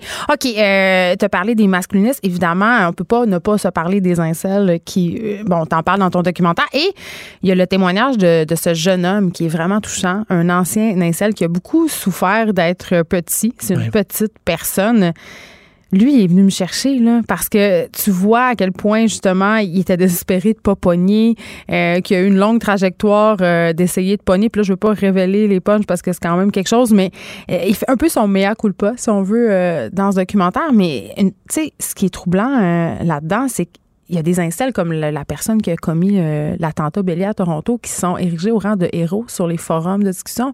Marc Lépine étant décrit comme le premier héros incel. Mm-hmm quand même, euh, ces, places où ventiler, parfois, ça, ça devient dégénère. intense, ouais. Ben. Euh, les, les incels, c'est assurément, représentent assurément la communauté la plus extrême de la manosphère. Ouais. Euh, incel, ça veut dire quoi? Célibataire involontaire. En gros, ce sont des hommes qui se croient laids euh, au point de ne pas pouvoir trouver l'amour, au point de ne pas pouvoir avoir de relations sexuelles. Eux, donc, eux disent, c'est pas vrai que l'attitude, c'est important. Tout ce qui compte, c'est le physique dans les relations hommes-femmes. J'ai trouvé même pas laid, j'étais pas d'accord. Mais, mais ça aussi, c'est ce qui est fou. Il y a plusieurs de ces hommes. C'est pour ça que je dis, ils se croient laids, parce que dans certains cas, Enfin, les, c'est comme un brainwash. Je veux dire, il parle des euh, Chad et Stacy, là, les, ouais, les, Chad qui sont les hommes, les, les, bel hommes, les mâles alpha, les Stacy qui sont les, les, les femmes Barbie, alpha, les Barbie, exactement. Euh, selon eux, 80% des femmes couchent avec 20% des hommes. Et c'est comme si on leur devait quelque chose. Moi, c'est ça qui me fait capoter avec ben, ce discours-là. Mais ben, en fait, ce qui se passe, on entend souvent ça là, que dans, dans les reportages sur les incels, que les hum. incels disent avoir droit à des relations sexuelles. Il y a une petite nuance de plus que, que j'aimerais ajouter. C'est quoi? Euh, ce que eux disent, c'est que euh, ils, ont, ils, ont, découvert la vérité sur les relations hommes-femmes et justement que c'est la vérité, c'est que c'est seulement le physique qui compte. La raison pour laquelle ils sont fâchés contre les femmes, parce qu'ils sont réellement fâchés contre les femmes, euh, c'est qu'ils ils disent que les femmes savent ça. Oui, c'est un grand complot, là. Oui, ça, ils, disent que les femmes savent que c'est le physique qui compte, mais qu'elles prétendent le contraire. Elles disent, ah non, c'est l'attitude, euh, et c'est ça qui les choque. Eux sont, eux sont persuadés de se faire mentir par les femmes, euh, et c'est ce qui génère cette colère-là et cette haine-là envers les femmes. C'est assez tordu comme, comme raisonnement, je vous le concède, euh, mais, mais, c'est ça la réalité des incels. Encore une fois, chez les incels, par exemple, il y en a pour qui c'est réellement ventilé. Oui, on, le voit bien, là. Il y en a un qui dit, moi, je cautionne pas ça, là, les, la violence ou euh, de, même d'encenser les, les, tueurs comme Marc Lépine ou Alec Minassian à Toronto. Euh, cela dit, euh, puis il faut se mettre à leur place. Il y en a qui ont une souffrance réelle. Tu parlais de, Samuel, un des personnages qui t'a particulièrement touché. Puis on le voit sur les photos. Il y a des photos de son bal de finissante. Les filles ont, ont leurs mains sur sa tête. Puis oui, mais sur quatre pieds. Là. Oui, je, je, veux dire, on, on, comprend la détresse amoureuse que peut vivre cet homme-là. Mais que ça devienne de la haine des femmes. C'est là où je débarque un peu. Oui, oui. Puis, écoute, j'irai pas dire que je suis évidemment, la haine de ces hommes-là doit être, doit être dénoncée. Cependant, ce qui est intéressant, c'est moi, ça le, ça, ça a changé un petit peu ma façon de voir les choses. Euh, une des expertes que j'ai rencontrées dans le cadre de ce travail-là, c'est une, une experte du, du Centre de, de prévention de la radicalisation pouvant mener à la violence. Et, euh, et ce qu'elle disait, ben, c'est c'est sain. ces hommes-là ont besoin de cet espace-là pour, pour, pour, ventiler cette colère-là. Euh, et le fait d'avoir. hommes en détresse, puis on a parlé l'autre fois avec le directeur des maisons oxygènes qui vient en aide aux hommes en détresse. Homme en détresse égale pas nécessairement homme violent. Je pense que là, il faut vraiment le préciser parce qu'à cause de l'attentat en Australie, de l'attentat à Toronto, on a beaucoup associé les incels à, la violence. aux terroristes, puis tout ça, mais, mais majoritairement, qui sont ah, choquants dans leurs propos, mais ils sont pas dangereux. C'est ça, c'est une infime, infime, infime, infime, infime, et rajouter beaucoup d'infimes minorité euh, d'incels qui, qui, qui, ont, qui, qui, posent une menace pour la société. Là. Euh, ce, que beaucoup de, ce que beaucoup de gens me disaient, c'est ben moi, sur le forum, euh, je dis mes pensées les plus extrêmes. Ça me fait du bien. ça me fait du bien, puis après ça, je continue à C'est comme quand je texte mon ami pour dire euh, parler contre mon chum. ça, ça. fait du bien. Non, mais c'est ça. Puis tu mettrais jamais ces propos-là sur la place publique, puis tu les dirais jamais à ton chum, mais tu as, besoin de les ventiler. radio, mais bon. J'ai pas dit c'était quoi les propos. Est-ce qu'il y a le code de ton téléphone? Non. Oui, mais non. non. Mais, mais quand même, on rit, mais c'est quand même ça. Puis je pense que c'est à sa place. On, on, a beaucoup voulu fermer tout ça, mais je pense pas que ça serait. De toute façon, quand on ferme un forum SL, il en repousse quatre autres. Là. Ben, et le risque aussi, c'est de les, retrancher toujours dans des communautés plus, euh, plus fermées, plus, radicales et, plus fermées aux. La ghettoisation. Exactement. Comme le, le, le forum celle auquel je me suis particulièrement intéressé, eux permettent. Sur Reddit? Euh, non, pas sur Reddit. Moi, j'étais sur. Euh, ben, j'ai été sur Reddit, oui, mais le, forum auquel je me suis le plus intéressé, c'est incels.co, qui est vraiment un forum purement incel. Euh, et en fait, pour pouvoir commenter, il faut être un incel. Il faut prouver au modérateur, il faut expliquer votre histoire au modérateur. Mais il faut que tu racontes ton histoire personnelle. Et si après, dans les propos que tu publies sur leur forum, euh, il y a quoi que ce soit qui laisse penser que tu n'es pas réellement un incel, mm. par exemple, si, tu, si pour une raison quelconque, euh, tu tu croyais que tu bon, es un incel et là tu réussis à avoir une relation amoureuse, tu réussis à avoir une relation sexuelle, si tu vas raconter ça sur le forum pour donner espoir aux autres gars. Par exemple, si Samuel, le gars dans le documentaire, allait sur ce forum-là pour raconter cette histoire-là, ben, il se ferait expulser du forum parce que les hommes diraient, ben, t'étais, si tu réussi à avoir une relation amoureuse ou une relation sexuelle, c'est que t'étais pas un vrai incel. Donc, est-ce qu'il faut que tu envoies une photo ou. Euh? Euh, non, non, c'est pas, ça fait pas, mais c'est vraiment dans, dans l'histoire, dans le discours. Euh, et, ce qu'un des modérateurs me dit, c'est qu'il rejette la grande majorité des gens qui, qui appliquent. Mais pour l'instant, n'importe qui peut aller lire leur forum. OK. donc, il, et si, si, si on, on en venait qu'à censurer ce, forum, ce forum-là, ben où est-ce qu'il irait se retrancher? Est-ce qu'il irait, est-ce qu'il irait dans le dark web? Est-ce qu'il mettrait un, un code d'accès pour pouvoir accéder au forum? Donc, ça serait pas mieux, finalement. Ça serait pas mieux. J'ai envie de te demander, euh, en terminant, Marc-André Sabourin, qu'est-ce que tu as appris sur la détresse masculine? Parce qu'elle est là. Oui, oui, oui, il y a une détresse, il n'y a, aucun doute. Euh, plusieurs choses. Euh, ben, moi, la chose qui m'a le plus frappé, c'est que j'ai commencé ce travail-là avec des préjugés, avec des biais. Je suis un être humain comme tout le monde. Puis à chaque fois qu'on rentre dans un sujet, oui, comme journaliste, on essaie d'être le plus neutre et objectif possible, mais on a tous des biais, ça fait partie de la vie. Euh, et j'allais à la rencontre de ces hommes-là. euh, Justement, me dire qui est-ce que je vais rencontrer? Ça va être quoi les histoires? Ouais, désilluminés, sortir? là, un peu. Ouais. un peu. Euh, pas du tout. Euh, évidemment, ils ont des propos forts, extrêmes dans certains cas, mais les hommes que j'ai rencontrés euh, dans le cadre de ce projet-là, ce sont d'abord et avant tout des êtres humains qui ont tous une histoire de vie, qui ont tous des raisons, pour, une raison pour lesquelles ils en sont venus à ce point-là aujourd'hui. Et je, je trouve que c'est ça la force du, du, du documentaire. La- L'article que j'ai fait dans l'actualité est excellent. Mais le- la- la- Ça vient ensemble. Ça vient ensemble, c'est un beau package. Mais la, la force du documentaire, c'est de voir ces hommes-là en, en, en toute humilité parler devant la caméra, raconter leurs leurs convictions, Ah, raconter C'est pas le bossu de Notre-Dame. là. du C'est- tout. Moi, c'est quand même. pas un freak show. C'est vraiment pas Ouais. un freak show. Euh, puis c'est quelque chose euh, de, de- dont, dont Charles Gervais, le réalisateur, et moi se méfions beaucoup. On Tu voulais pas fa- non voulait plus mettre à l'écran des gens qui ont des problèmes de santé mentale. Ou. Puis on en a mis de côté justement à cause Ouais. de ça, à cause qu'en cours de, de, de pré-entrevue, on faisait OK, là, il y, y a quelque chose. C'est trop. c'est- Il y a quelque chose qui se passe pas bien. Là. Ouais. Euh, et et, et, et c'est ce qui m'a touché ultimement avec ce documentaire-là, c'est que les gens, euh, les, les, les hommes, euh, à- les hommes dont nous sommes à- auxquels nous sommes allés à la rencontre euh, ont des propos intéressants qui méritent d'être discutés sur la place publique. On a Ouais. beau- je, je suis pas d'accord avec la grande majorité de ce, de, de, de, de- de ce qui est dit dans le documentaire, mais je pense que ce sont des sujets dont on devrait pouvoir débattre sereinement. Ou moins sereinement sur la place publique, ou de- du moins en discuter avec notre chum, notre blonde. Euh, Ah, je vous le garantis, là, si vous l'écoutez en couple, prévoyez-vous une heure ou deux. Parce que vraiment, ça suscite la discussion. Vraiment. Puis est-ce que tu as peur euh, pour les, euh, les hommes qui ont témoigné à visage découvert? Parce que quand même, euh, les propos sont assez euh, tranchés. Ouais, moi, c'est un de mes soucis. Euh, je veux dire, je suis toujours très respectueux des gens qui acceptent de m'accorder des entrevues, surtout quand ce sont des gens qui ne sont pas habitués à travailler, à traiter avec les médias. Ils s'exposent beaucoup. Euh, ça m'arrive souvent de rappeler des gens, écoute, tu me dis ça. Est-ce que tu voulais vraiment me dire ça en entrevue? C'est vraiment ce que tu veux qu'il soit écrit? Est-ce que tu as Ouais. conscience de la force de ton propos? Et qu'ils font comme, ah ben, c'est vrai que dans le moment, c'était peut-être un peu intense. J'essaie toujours de protéger les gens qui, qui, Contre eux-mêmes. con- contre eux-mêmes. C'est ce que j'ai essayé de faire aussi dans une certaine mesure dans ce documentaire-là. Après ça, ce sont tous des adultes. Ils ont décidé de parler à, la plupart ont, ont décidé de parler à visage découvert.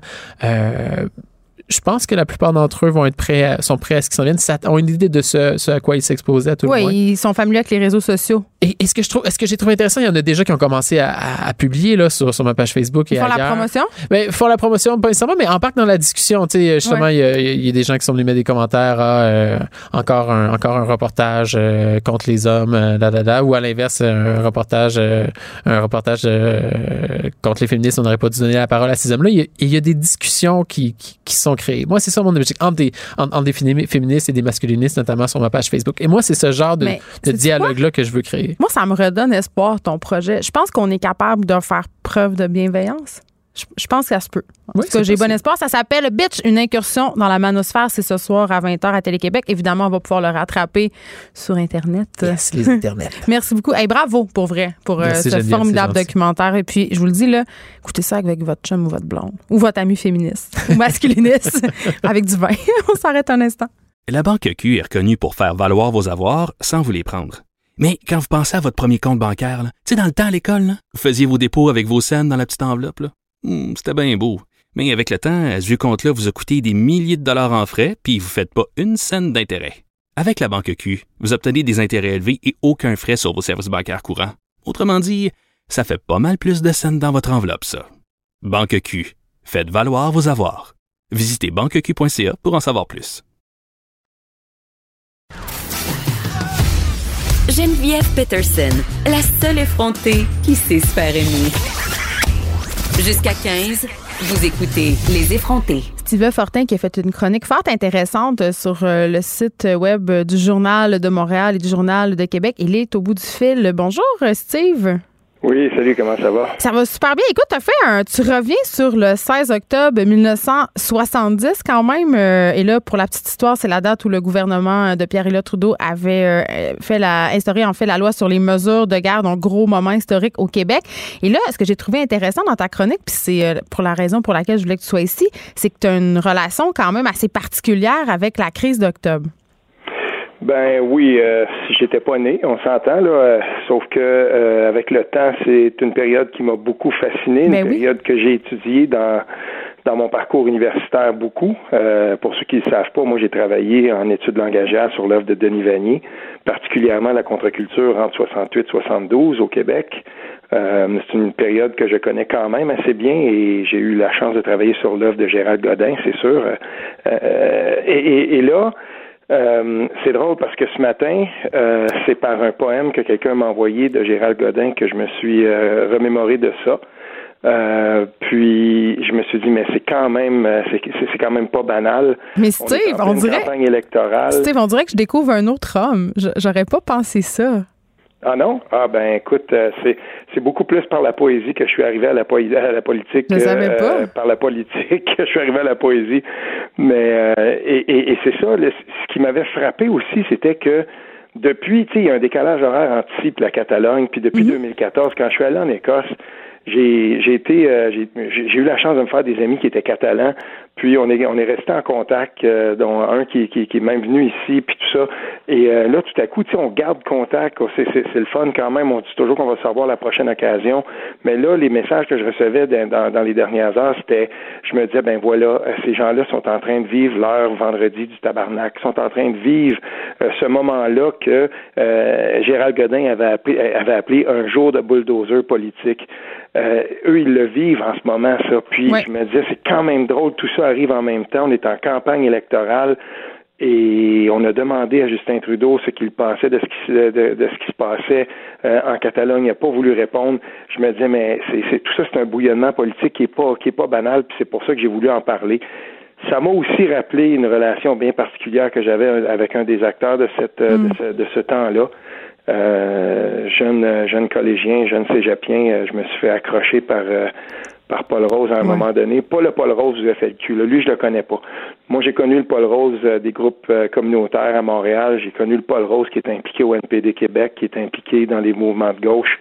le Paul tu trouves qu'on a un peu sali sa réputation?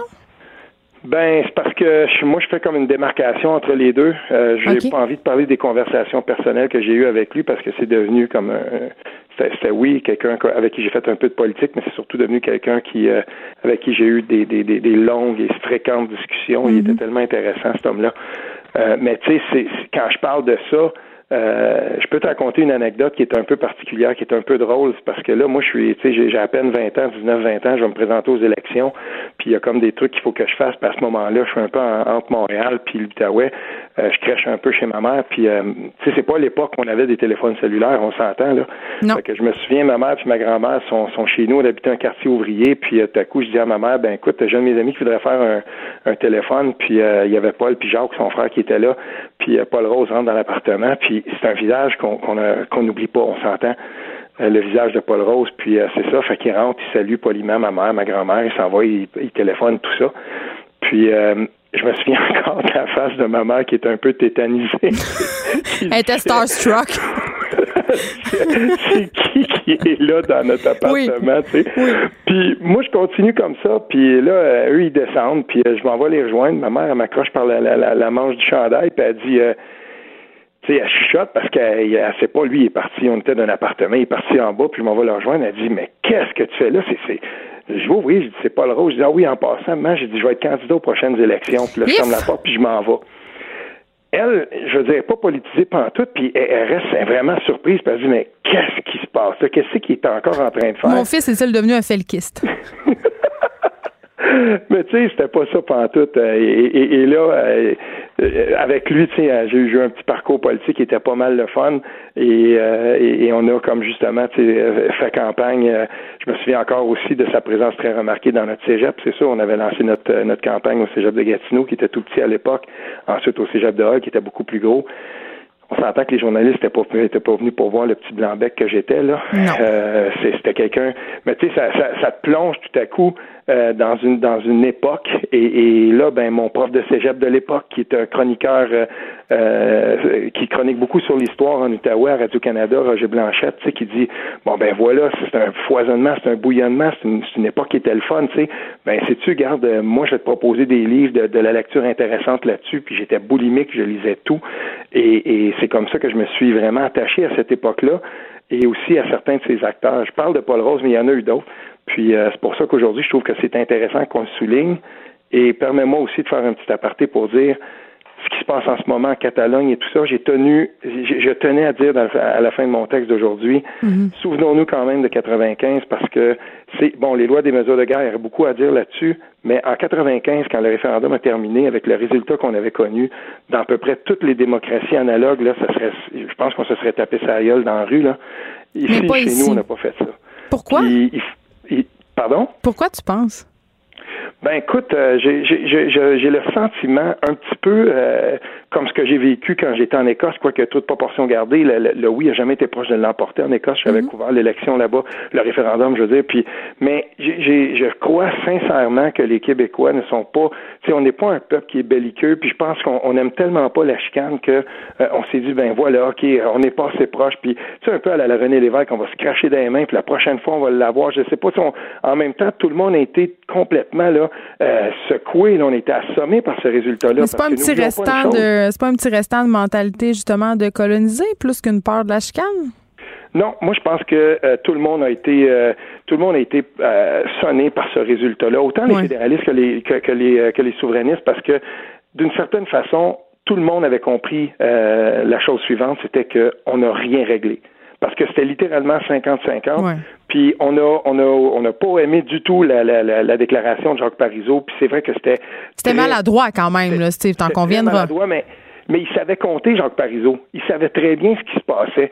Puis, je veux dire, tu sais, de, de, ce côté-là, après, les, les, comme, les différentes commissions qui se sont passées sur ce qui, est, ce qui est arrivé pendant le, le, le, référendum, mais oui, il avait dépensé plus que le plus qu'il fallait. Puis oui, il y avait eu des demandes d'immigration qui avaient été accélérées par coups de centaines.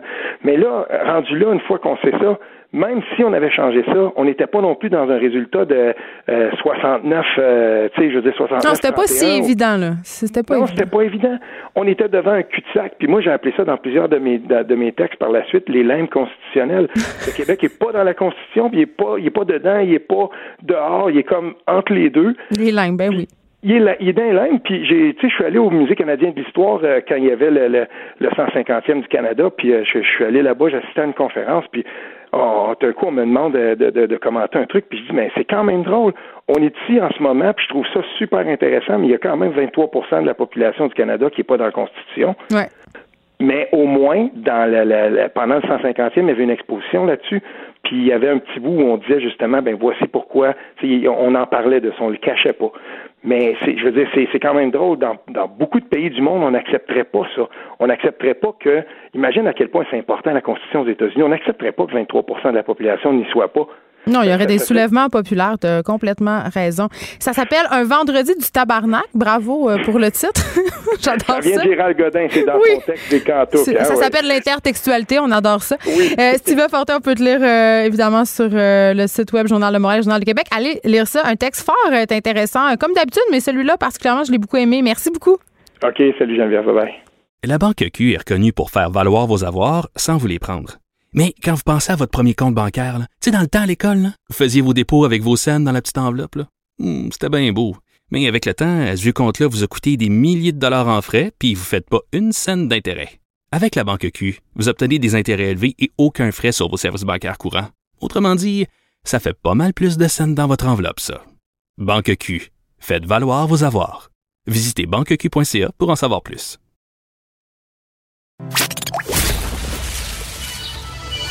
Les effronter. Deux heures où on relâche nos bonnes manières.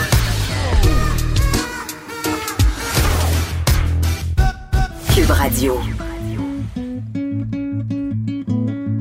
Et ce qu'on entend, c'est la guitare d'Émile Bilodeau. Yeah! Yeah! Qui a fait paraître son deuxième album, Grandeur mature. Là, il va falloir qu'on se parle du titre, là. Hein? c'est sorti depuis le 4 octobre. Là, OK grandeur mature. Grandeur nature, là, évidemment. Tu vas- moi, je veux juste savoir si tu vas à Picoline. Ben, c'est ça l'affaire, c'est que. Les oreilles pointues, enlève ton écouteur.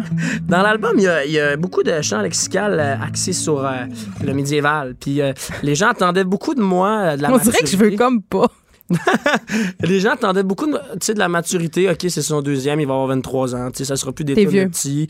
Fait que là, j'étais arrivé, tu sais, vidéoclip en collant, avec des arcs à flèches, Robin des voix toutes. La pochette, j'ai l'air de Jon Snow, tu sais. Mais t'as un épée, c'est ça, je veux te parler. Je te Ben- laisse pas Excalibur, mais quand même, il y, a- il y a quelque chose, pas un choix anodin. là. Non, non, c'est cette idée-là d'aller au bat. Tu sais, euh, je parle beaucoup euh, dans, dans l'album, euh, tu sais, d'éco-anxiété, d'homophobie, de sexisme, de racisme. Je parle aussi de, de mes idées euh, nationalistes dans J'ai vu la France ou encore mes idées souverainistes, dans euh, Ton nom. Fait que c'est vraiment cette idée-là comme, là, je dis des affaires, puis je suis prête à les défendre. Tu sais, je suis assez Avec ton épée. Avec mon ouais, tu sais, c'est cette idée-là d'aller au bat. Puis tout ça, ça marchait parce que grandeur, ça, ça c'est par rapport avec la musique. Tu sais, c'est plus amplifié, plus diversifié. On a plein d'instruments, là, uku, guitare électrique, piano. Tu sais, des, des bonnes tunes euh, solo aussi. Tu sais. Puis euh, dans, dans Mature, il y a les thèmes. Tu sais, Euh, les thèmes où on voit que je suis plus euh, dans T'es ce en plein dis. Adulting. Ben c'est ça, tu sais, je pense que tout ça marche. Puis euh, grandeur mature, euh, c'est un, un beau clin d'œil aussi à- au champ lexical là, euh, médiéval. Fait que j'étais content. Puis ça permet cette folie-là. Puis je trouve que euh, on peut faire des beaux liens avec, tu sais, mon band. Tu sais, quand on s'en va sur le territoire du Québec à l'aventure, faire plein de shows, là, faire Alma, Chicoutimi, Eastman et Rouen-Noranda sentiments. à, à cinq jours, là, tu sais, c'est comme, on s'en va faire la guerre un peu, on peut le voir demain, parce que que tu sois malade ou pas, que tu aies eu un gros lendemain de veille ou pas, faut que tu ailles là, aller au coude, puis le lendemain, il faut qu'on aille à Rouen-Noranda. Fait que je pense qu'il y a un peu de cette communauté-là, là, tu sais, Frodon, ah ouais, on va, on, va- on va porter La les chansons. communauté de l'anneau. Exactement, tu sais, fait que pour moi, ça- tout ça, ça marche vraiment beaucoup. OK, ben j'espère que tu vas quand même être capable de te protéger contre l'anneau de Sauron. Euh, Ouais, ben, à date, ça va bien. Là, euh, je je vais pas me marier euh, ou quoi que ce soit du genre. Mais là, le succès, mettons, parce que c'est c'est un peu ça, là, la- Mais- l'anneau de Sauron. L'anneau de Sauron, Ouais. hein, c'est un, c'est un beau lien. Je te dirais que l'anneau de Sauron, c'est c'est c'est quelque chose de très dangereux. Oui, le hein? succès, ça l'est moins un peu. Ben quand même. Ouais, je Beaucoup comprends de s'en méfient. ouais, ben moi, moi euh, je l'utilise comme un arme. Je reviens encore à l'épée là. Seigneur. D'avoir cette plateforme-là. Ouais, ouais, tu sais, d'avoir cette plateforme-là, puis de dire, puis de faire chanter les jeunes, dire les homophobes, c'est pas nos amis, les sexistes, c'est des estis innocents. Tu sais, je pense que dans, dans cinq ans, le monde va se porter mieux, puis cet album-là, c'est un peu de l'huile à changement, ou encore, juste, sur encourager les communautés qui tous les jours doivent se battre pour ce qu'ils sont, tu sais, puis de le chanter, que ce soit au Club Soda, au Granada, à Sherbrooke, à l'Impérial à Québec, ou MTLUS à, à Montréal, je pense que ça va faire du bien, parce qu'on est une génération de plus en plus conscientisée. Mais je trouve, ouais, mais attends, là, quand même, parce que là, depuis le début de l'entrevue, tu t'es revendiqué souverainiste, tu as parlé de ton, tes Ouais. allégeances politiques, Ouais. tout ça. Euh, c'est- quand même rare maintenant de voir des artistes se mouiller, tu sais, Ouais. Mm. dire ah, moi je suis souverainiste, ah, moi je suis euh, pas souverainiste. Tu sais, On est un peu plus frileux qu'avant. Puis toi, Go, t'as pas peur? Pas euh, en tout. Pense tellement à moi. Puis, euh, tu sais, moi, la langue, la culture, euh, comme j'ai dit, euh, ça finit bien la semaine, la semaine passée. c'est que toute ma vie, j'ai fait confiance à ma personnalité. Puis ça m'a amené à faire le tour du monde. J'étais allé en France chanter en, en québécois. Je me suis fait un peu un, un Xavier Dolan de moi-même en parlant de ma gang, en chantant des chansons qui parlent de bière, Ouais. tout ça. Moi, je suis très fier, tu sais. Puis toute ma vie, j'ai respecté la personnalité que j'étais, que je suis. Puis ça m'a amené à des bonnes choses. Fait que j'espère qu'un jour, les Québécois vont assumer qui ils sont, qui vont pas avoir peur de se nommer ainsi. Euh, et ça va nous, ça va nous permettre de s'inscrire dans le temps, de mettre notre drapeau dans le dictionnaire. Ça va permettre aussi de, de, de, de- de effacer bien des problèmes, puis de recentrer aussi le discours politique euh, sur nous-mêmes, puis d'arrêter de, de, justement de, voir le pétrole comme une solution, tu sais. À partir du moment où on est payé, il faut, faut investir. On n'a pas le choix dans, dans nos énergies renouvelables, tu sais. Moi, tous les jours que je travaille, que je paye des taxes, je suis en train de financer une pipeline. Mais pour moi, ça, ça n'a pas rapport. C'est tellement loin de moi. T'es-tu allé marcher? Moi, Le ouais, 27? j'ai- ben, le 27, je pouvais pas, mais toutes les autres, que, que moi, médiatisées, j'étais allé. J'ai fait un, un, un- un vidéo promo avec Le Devoir là, pour euh, faire sortir les jeunes. J'arrête, je suis pas gêné de faire des stories qui parlent de Greta Thunberg. C'est qui ça, tu sais? Puis euh, je pense que j'ai été un peu... euh, j'ai fait de la promotion pour cette marche-là parce que fallait que je monte mon lancement pour l'album avec une nouvelle guitariste parce que maintenant, j'ai la parité derrière moi. Ça, c'est une autre affaire que je suis bien fier. Ouais. Parce que ça, les jeunes ça tient à cœur? Vraiment, parce qu'il y a beaucoup de jeunes filles dans mes shows. Puis j'étais en mode, Chris, ça, ça leur prend des modèles, tu sais. Fait qu'il y avait déjà Sarah Audra. Puis là, euh, Sarah, c'est vraiment la genre de, de punk, là, a fait des tournées aux États-Unis avec son groupe No Bro. là. Puis euh, là, j'avais, j'avais envie d'offrir aux, aux jeunes filles un modèle un peu plus dans la sensibilité, tu sais, à celle qui fait les bacs dans, dans Candy, là, de- puis aussi de, de Claude Pelgag dans Freddie Mercury. Puis elle joue de la guide de manière incroyable. Avec les jeunes filles, ils peuvent se dire, ah, moi, je suis plus Sarah ou plus Myriam. Puis ils peuvent se dire aussi, OK, c'est un métier non traditionnel, mais euh, maintenant que j'en ai vu une, je peux le faire, tu sais. Et tu nous joues de quoi? Avec plaisir. Il s'appelle Robin Desbois.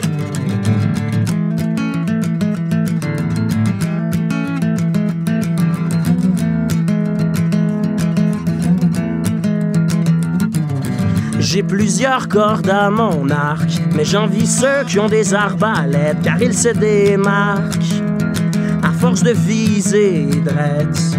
Parce que autres, ils sont bien moins éparpillés. C'est pas de ma faute si j'ai plein de flèches à tirer.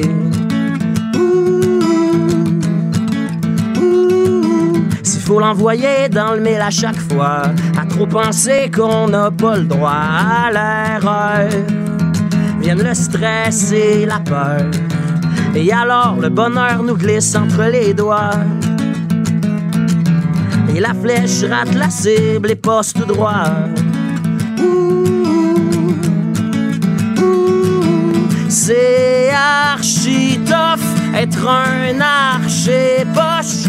C'est assez rough, mais trop wow souvent. J'ai pas wow faire semblant, mais j'ai pas le goût d'être avec moi. Puis après tout, un petit congé, ça serait pas bête. Peut-être qu'un break pourrait m'aider à mieux viser. Il me faut wow, du temps, j'en ai trop wow, en dedans. J'ai l'impression que la dépression s'en vient vers moi. Suis pas dans bonne profession, je suis pas comme Robin des Bois.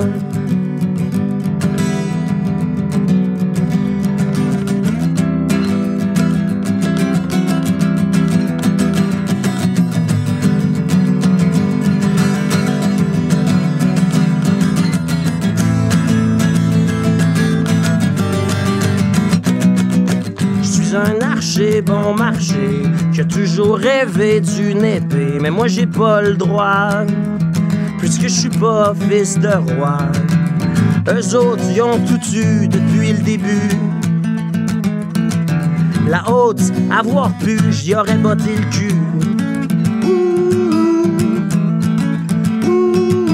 Je sais que le jour va arriver où à mon tour je serai chevalier. Et à ce moment-là, ha, je sauterai tout le temps dans le tas. Mais d'ici là, je sais que j'ai pas le choix. Mais d'ici là, je ferai ce qu'on attend de moi.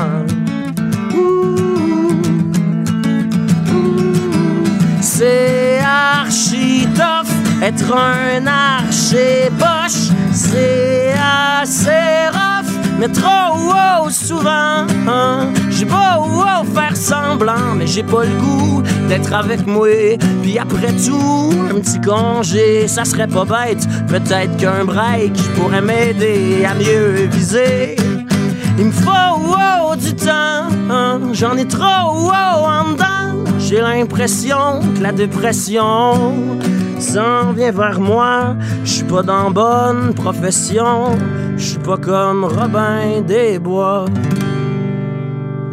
Yeah! J'aimerais une- un des sons de full en délire, mais je peux pas. Ah, t'aider, moi. Mais t'es peut-être un archer poche, mais t'es pas un guitariste poche. Non, Je veux dire c'est ça. Hey, on y a Merci à la technique. Ça va faire 5 Émile Bilodeau, merci. J'imagine que tu vas aller voter le 21. Oui, on, c'est un rendez-vous. On se fait un genre de party euh, euh, avec mes amis. On a bien hâte d'avoir le résultat. Mais dans tous les cas, je risque d'être déçu. Mais en même temps, ce qui est le fun, c'est que euh, on réalise de plus en plus qu'on est condamné à voter pour le moins pire. Puis je pense que cette idée-là, à un moment donné, va faire son chemin dans, dans nos têtes de peuple. Peut-être tu vas te présenter un jour, on sait pas. Je serais pas surpris, tu sais, Ah! comme Toon euh, qui parle de trouver son chemin, changer son destin pour. Peut-être qu'un jour, je vais être lassé de, de juste chialer de mon bord. Peut-être que je vais vouloir faire de quoi de plus concret. Mais d'ici là, euh, j'aime beaucoup ça chialer. Oui, puis en attendant de pouvoir voter pour toi, on va pouvoir aller te voir le 25 avril Ouais. prochain à Montréal au MTLUS. MTLUS, merci beaucoup. merci, à bientôt. Merci. La Banque Q est reconnue pour faire valoir vos avoirs sans vous les prendre. Mais quand vous pensez à votre premier compte bancaire, tu sais, dans le temps à l'école, vous faisiez vos dépôts avec vos scènes dans la petite enveloppe. Hmm, C'était bien beau. Mais avec le temps, à ce vieux compte-là vous a coûté des milliers de dollars en frais, puis vous ne faites pas une scène d'intérêt. Avec la banque Q, vous obtenez des intérêts élevés et aucun frais sur vos services bancaires courants. Autrement dit, ça fait pas mal plus de scènes dans votre enveloppe, ça. Banque Q, faites valoir vos avoirs. Visitez banqueq.ca pour en savoir plus. Écrivaine, Blogueuse. scénariste et animatrice. Geneviève Peterson. La Wonder Woman de Cube Radio.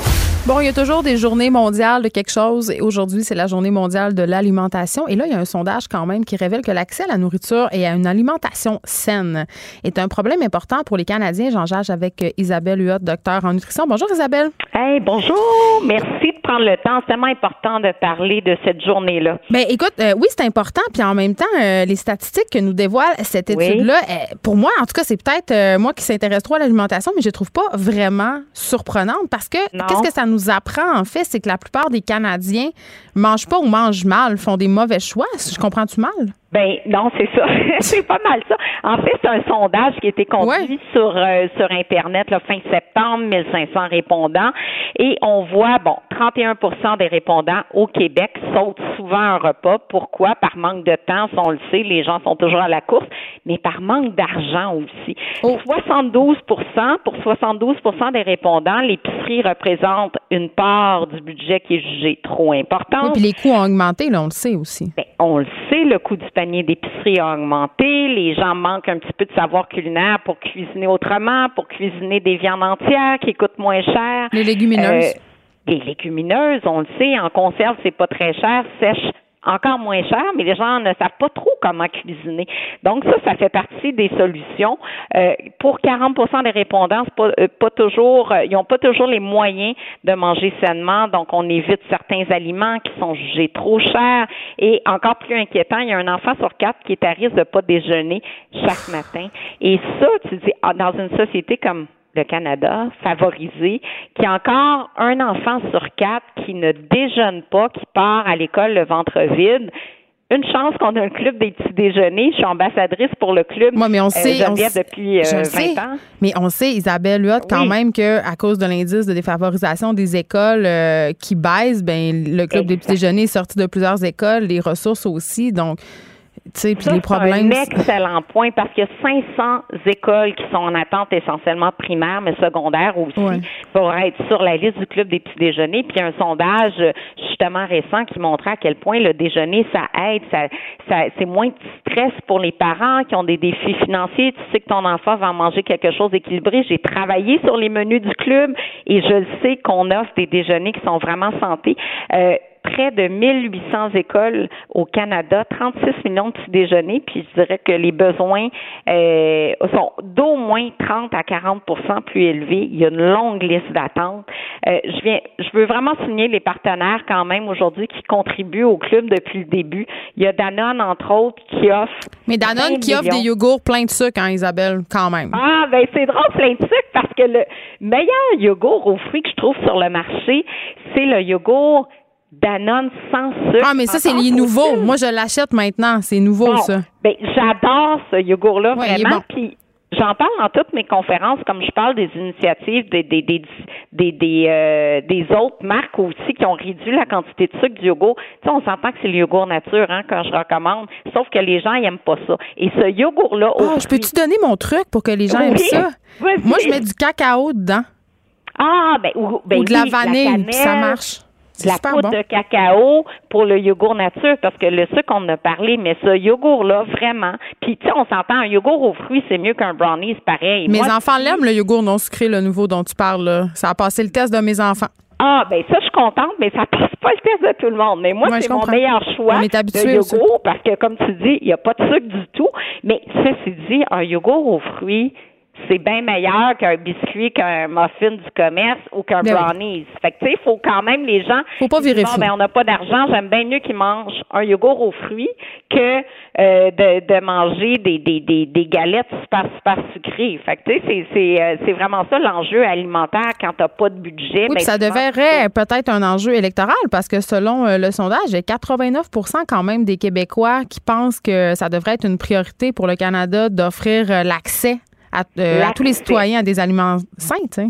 Des aliments sains et abordables. Et c'est souvent ça parce qu'on sait qu'on a beaucoup de déserts alimentaires au Québec, donc des déserts alimentaires des régions parfois éloignées, défavorisées. Où ça coûte 18 dollars un légume. Exactement. Les légumes, l'accès aux légumes, l'accès aux fruits, l'accès aux produits laitiers. Donc ça, c'est un point majeur. Puis dans le plan de gestion euh, qui a été euh, proposé par Valérie euh, Plante, justement, on dit qu'il faut réduire le gaspillage alimentaire. Donc, elle compte interdire aux géants de l'alimentation, c'est dans la presse ce matin, de jeter de la nourriture encore comestible. J'ai envie de dire about time. Oui, c'est ça. Justement, on sait qu'il y a un, programme de récupération des viandes de Moisson Montréal.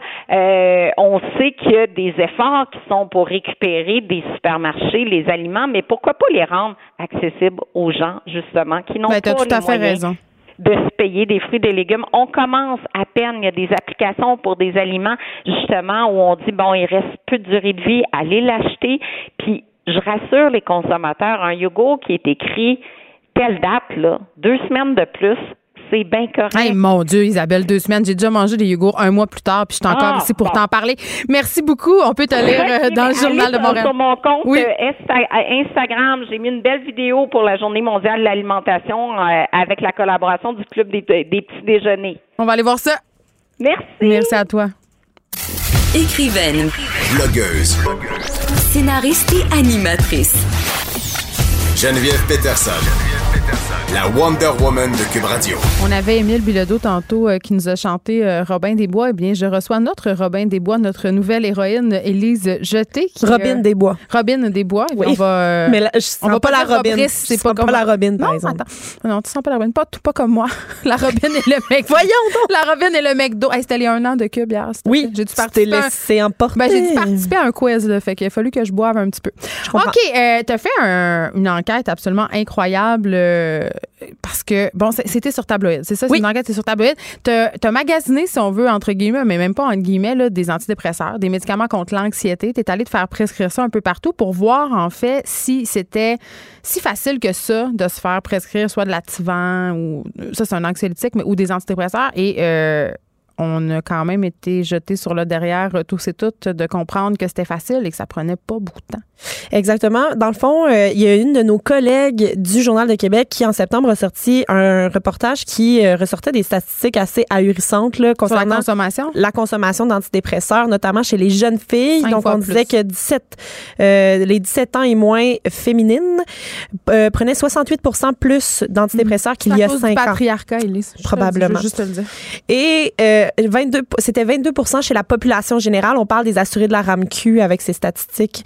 Euh, et moi, je me suis dit, euh, est-ce que c'est possible que ça soit parce que c'est trop facile d'en obtenir? J'ai posé la question à un psychiatre, le docteur Chamberlain, puis il me dit que ben non, on n'en prescrivait pas trop, puis qu'on euh, prescrivait ça seulement quand on en avait besoin. Écoutez, les médecins prescrivent pas ça comme ça, a été sa réponse. Mais en fait, mon expérience, ça m'a pas seulement dit que oui, c'était facile d'en avoir, parce que c'est une chose d'être capable d'avoir accès à des antidépresseurs, même quand t'as pas de médecin de famille. C'est une chose, puis c'est plutôt important, en fait, d'avoir accès. Oui, parce que tu peux arriver en crise. Tu peux arriver en crise, puis ça se peut que tu en aies besoin. Puis c'est, je m'inspire beaucoup, en fait, des, des réactions à mon reportage que j'ai. En fait, ceux qui n'ont pas lu mon reportage au complet, puis qui font juste dire, ils font juste dire, ah, mais là, euh, quand je suis vraiment en détresse, puis j'ai vraiment besoin, si j'ai pas de médecin, les gens. j'ai absolument besoin qu'on me donne des médicaments. Effectivement, ça se peut qu'il y, ait des cas.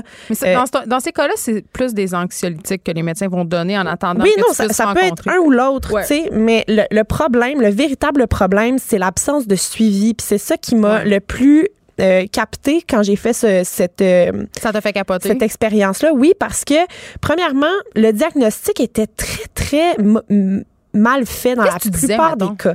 Parce que moi je voulais pas avoir l'air en détresse, en fait, quand je suis arrivée. Je voulais avoir l'air d'avoir quelques symptômes, mais je voulais pas avoir l'air d'être en train d'en demander des antidépresseurs. Oui, tu savais pas, genre, la fille qui se pointe parce qu'elle se sent pas trop bien, mais qui a pas, d'argent. C'est ça, exactement. Donc, j'ai euh, mentionné, j'ai évoqué à chaque consultation environ la même affaire, c'est-à-dire anxiété, euh, plutôt latente, mais qui m'occupe depuis six mois.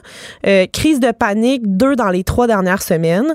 Je disais que j'avais un peu de tristesse, de l'insomnie, perte d'appétit, manque de concentration au travail, mais je disais que mon travail me stimulait et que j'avais pas besoin d'arrêt de travail. Donc, je me sentais euh, stimulée et surtout valorisée par ma, ma job. Fait que là, après tout ça, ce qu'on me disait, la plupart du temps sans m'avoir ausculté. Mais là, tu sais, on me dit, on m'a dit par la suite avec les spécialistes à qui j'ai parlé, les, euh, intervenants du domaine de la santé, ils ont dit c'est pas si grave que ça vu ton âge, là, t'as 30 ans.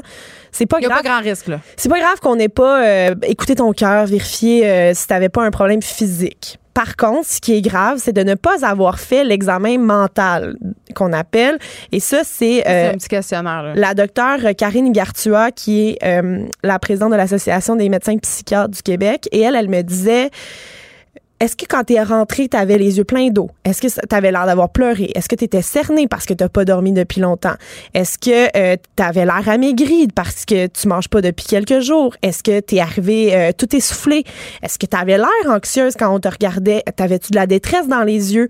Des sueurs froides? Est-ce que tu avais l'air de peut-être laver les cheveux depuis plusieurs jours? Tu sais, c'est des détails. Ben, quand, oui, je Mais pour avoir vécu avec une personne dépressive euh, pendant Si tu vas pas bien pour vrai, ça se peut que ah, juste de juste de voir ça, ça puisse t'aider à établir un diagnostic. Et moi, ce qui m'a choqué par la suite, c'est ensuite lorsque j'ai parlé là, euh, aux, aux, omnipraticiens, en fait, des représentants, euh, porte-parole, le porte-parole des omnipraticiens, qui lui me disait, ben, il n'y a pas de radiographie pour savoir si t'es malade. Ils sont allés au meilleur de leur connaissance avec ce qu'ils ont disponible. Effectivement, ils peuvent pas faire de radiographie pour dire oui, non, oui. aussi, un affaire, c'est qu'en première ligne, là, quand tu vas dans des sans rendez-vous et tout ça, c'est un ou 15 minutes, puis eux autres, ils il pallie au Ça gaule. Mais le problème, là, c'est que c'est un cas qui aurait dû être traité en médecine familiale. Oui, mais on connaît quand même le manque d'accès. Puis moi, je suis sur la liste d'attente pour vrai. J'ai pas de médecin de famille pour vrai. Fait que c'est pour ça que mon seul recours, si jamais ça avait été la réalité, ça aurait été ça. Ça, ça aurait été ça dans ma vraie vie, tu sais. Puis il y en a, pour qui c'est le cas. Ben moi, j'ai déjà fait ça. Je suis déjà allée voir le médecin euh, parce que j'avais des symptômes dépressifs. Et 3 sur 10 euh, médecins qui, qui m'ont tous, hein, d'ailleurs, prescrit quelque chose, soit un anxiolytique. Il y en a pas un? Est-ce Soit un antidépresseur, soit les deux. Est-ce qu'il est-ce que... OK. Est-ce que dans ces médecins-là qui t'ont prescrit des choses, ils te disaient tu dois accompagner ça d'une thérapie? Ils m'ont tous dit d'aller voir un psychologue. OK, mais ça, c'est bon. Quand même. Néanmoins, on sait tous qu'il est tellement difficile d'avoir accès à un ben, psychologue gratuitement au Québec. Parce que si tu te mets sur une liste d'attente dans un euh, CLSC, tu peux attendre environ six mois. Puis en attendant, ben, tu as le temps de t'habituer à ta médication puis de te faire à croire à toi-même que tu vas mieux parce que tu es sur une médication. Puis après ça, est-ce que tu vas juger que le psychologue qui te rappelle après six mois est encore utile? Alors que selon euh, selon l'ordre des psychologues, ben tu sais si tu maries pas les deux, si tu maries pas la médication à une thérapie, tu pourras pas apprendre à t'auto-réguler à long terme, tu sais. Mais non, mais c'est que c'est un placeur sur un bobo, là. Oui. c'est ça, là. Oui, exactement. Alors qu'avec une thérapie qui vient appuyer la médication, qui est là pour mettre le pansement sur la blessure. tu posais des questions sur tes habitudes de vie, maintenant, si tu faisais du sport, si tu mangeais bien. Quelques-uns, quelques-uns. C'est pas la majorité, par contre, qui ont demandé ça. Euh, en 2 minutes 45, mon plus court rendez-vous. Oui, c'est ça. Comment ça s'est passé? en 2 minutes 45, c'est très difficile d'avoir des informations à mon sujet, là, premièrement. Euh, donc, le rendez-vous de 2 minutes 45 m'a donné accès à une prescription de 20 activants, donc 20 euh, pilules activants. On sait euh, quand même, Élise Jeté, que l'activant euh, c'est une molécule qui est très, très addictive et que les médecins sont de plus en plus réticents à le prescrire. C'est vraiment un médicament qui est en perte de vitesse. Ce et sont beaucoup de vieux médecins qui le prescrivent Dans plus d'un rendez-vous sur deux, j'ai fini avec des activants. Oui, parce que c'est la, la solution très facile, mais pour très facile. Euh, c'est vraiment très... Ça a été associé à des troubles dans la mémoire, les activants. Absolument. Euh, à la maladie d'Alzheimer aussi. c'est vraiment un médicament qui est en... Vraiment, là, je le redis, là, en perte de vitesse. Puis les gens qui ont déjà eu une prescription d'activants sur une base renouvelable. Donc, après quand c'est fini, là, il, essaie d'en ravoir. Il essaie d'en ravoir. C'est prouvé que ça, ça crée une dépendance. T'en as besoin. moi, j'ai déjà eu besoin d'activants pour dormir. Mais ça, je suis plus capable de m'en passer. Mais ça se peut que t'en aies besoin. Puis, euh, bien entendu, toi puis moi, là, même si on n'est on pas anxieux, si on n'est pas dépressif, on va vraiment mieux. mais si on l'était pas, mettons, là, on l'est pas, on va vraiment mieux dormir avec des activants. Et tu dors-tu bien? Tu rêves même oui, pas? Mais tout le monde va bien dormir avec des activants. T'as pas besoin de me prouver que tu vas bien dormir si tu as des activants. Par contre, mais le ça fait bien. Est-ce que tu vas être capable de t'en départir par la suite? C'est dur. C'est super difficile. Fait que ça, c'était le premier problème. Puis après ça, ben, il n'y a pas de suivi. Donc, il y a trois médecins sur dix seulement qui m'ont offert un rendez-vous de, suivi. Ouais. Euh, premièrement, si c'est des activants, faut que après la thérapie, euh, le suivi de la thérapie médicamenteuse par le pharmacien soit vraiment optimal pour que je me sente encadrée parce que tu prends pas des activants si t'es pas encadré.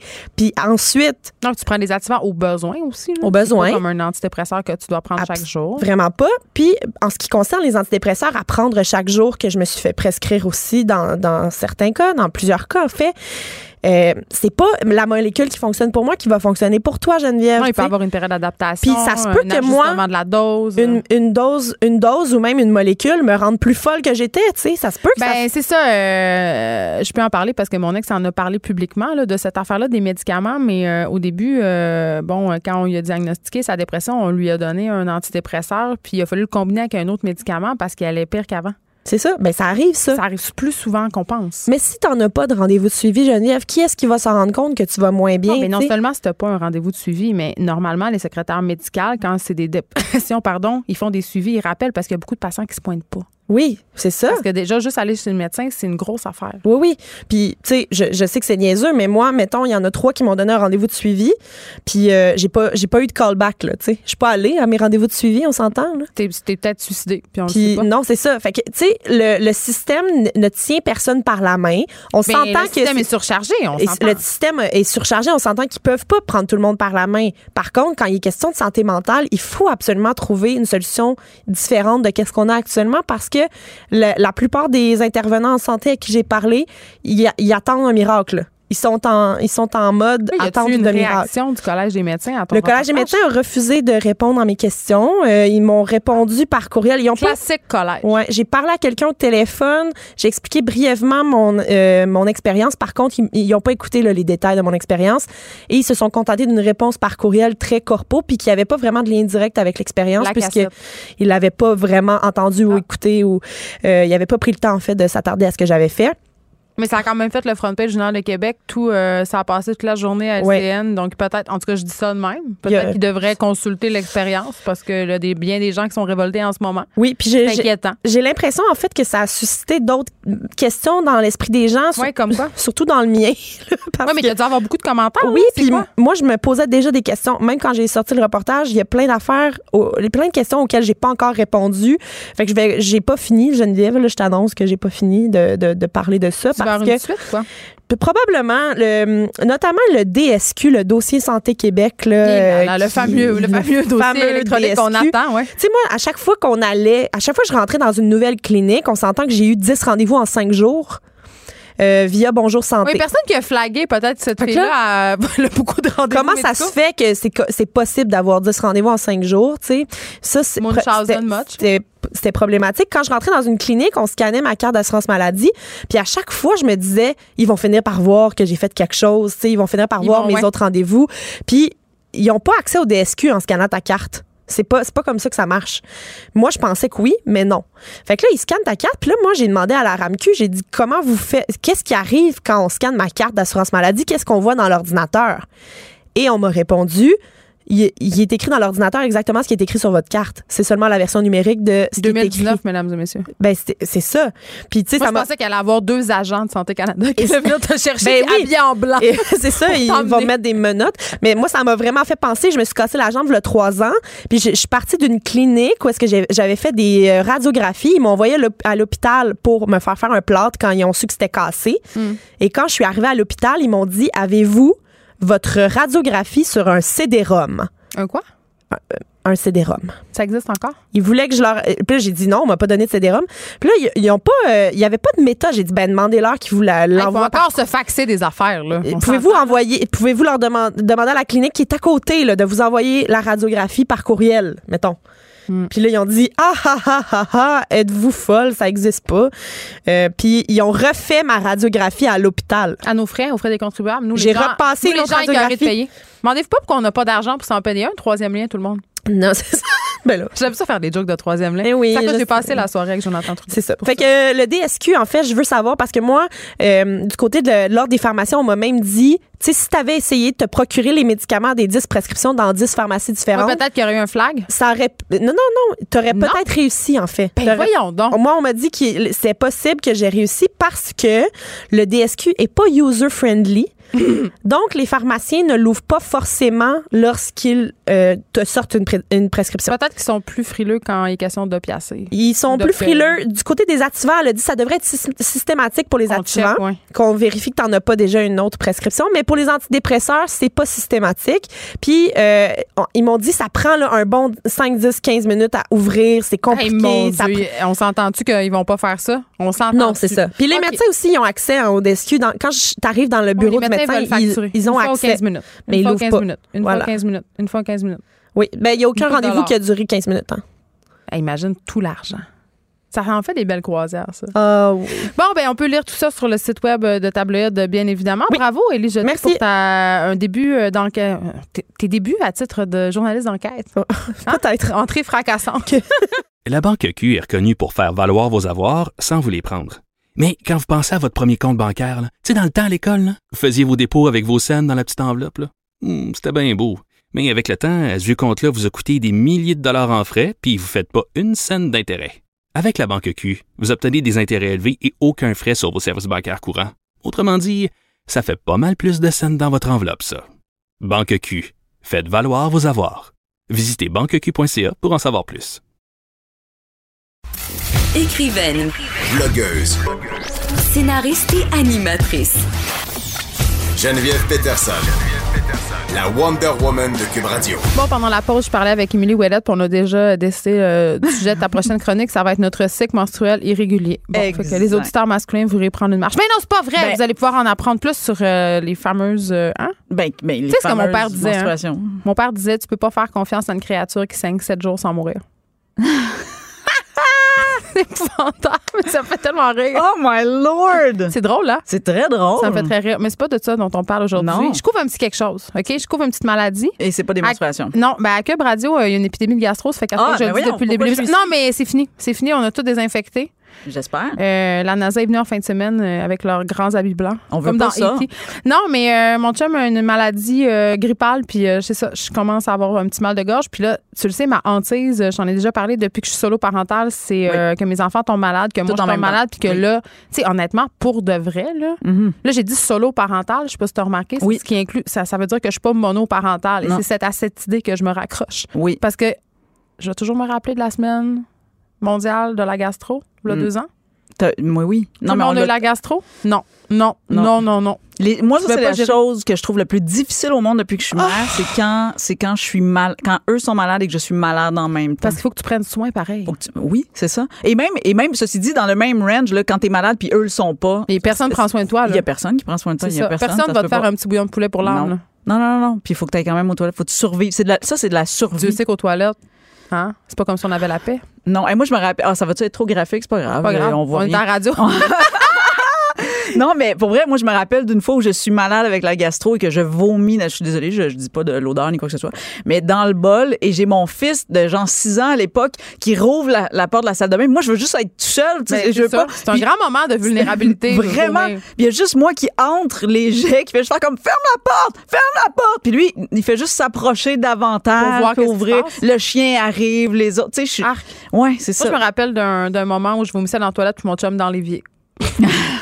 Là, ça rappelle euh, le film, là, le, le film avec euh, les filles. Oui, on rappelle-moi. Bridesmaid. Merci. Quand ils font Avec caca cette- dans la rue? Oui, ben et dans la salle de Moi, bain. j'ai une règle de le- couple quand même. Le caca n'existe pas. Je suis désolée. Non, je non, fais partie mais- de ces filles euh, qui sont victimes euh, du patriarcat puis qui Oui. Mais est-ce que pauvent shame. et, et celui avec qui tu avais vomi, est-ce que tu es encore en couple avec? Non, regarde, c'est ça, c'est ça, je voulais dire. Ça a tout détruit. C'est scientifique. D'ailleurs, je pense que le- la, la semaine de la gastro euh, a contribué à peut-être 12% dans mon divorce.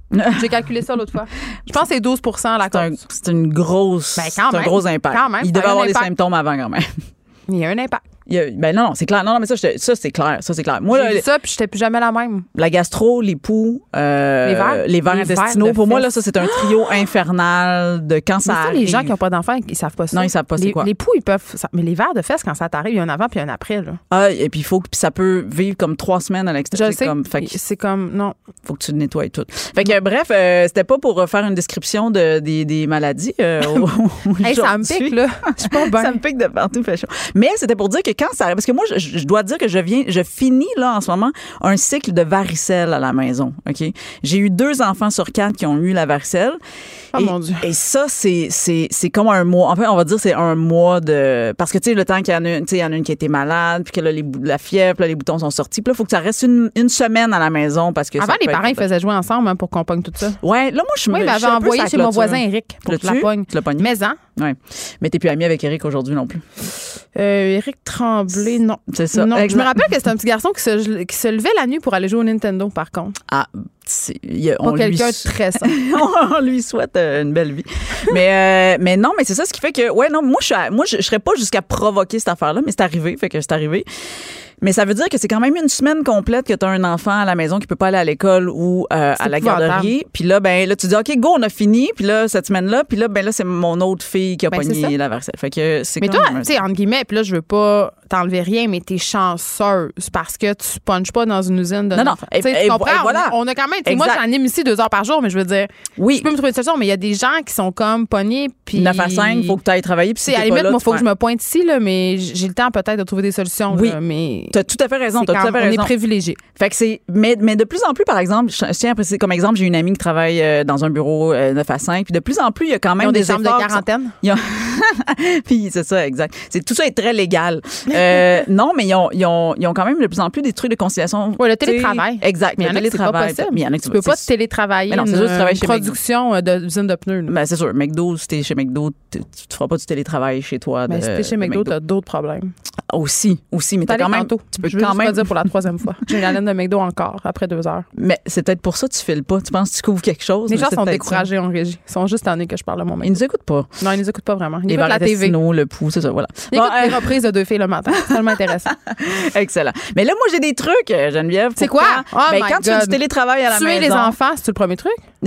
non, la maladie serait une bonne affaire. Ben, Parce qu'un enfant malade. Une bonne petite épidémie de grippe espagnole, c'est le ménage d'une famille. Hein, ton moins, tu souhaitais, tu priais que ton moins préféré euh, passe, comme, la passe pas au tuberculose. travers. La, la tuberculose, t'en sortais pas de ça non plus. Moi, quand euh, j'étais petite, j'ai de la peste bucolique. la- Eh.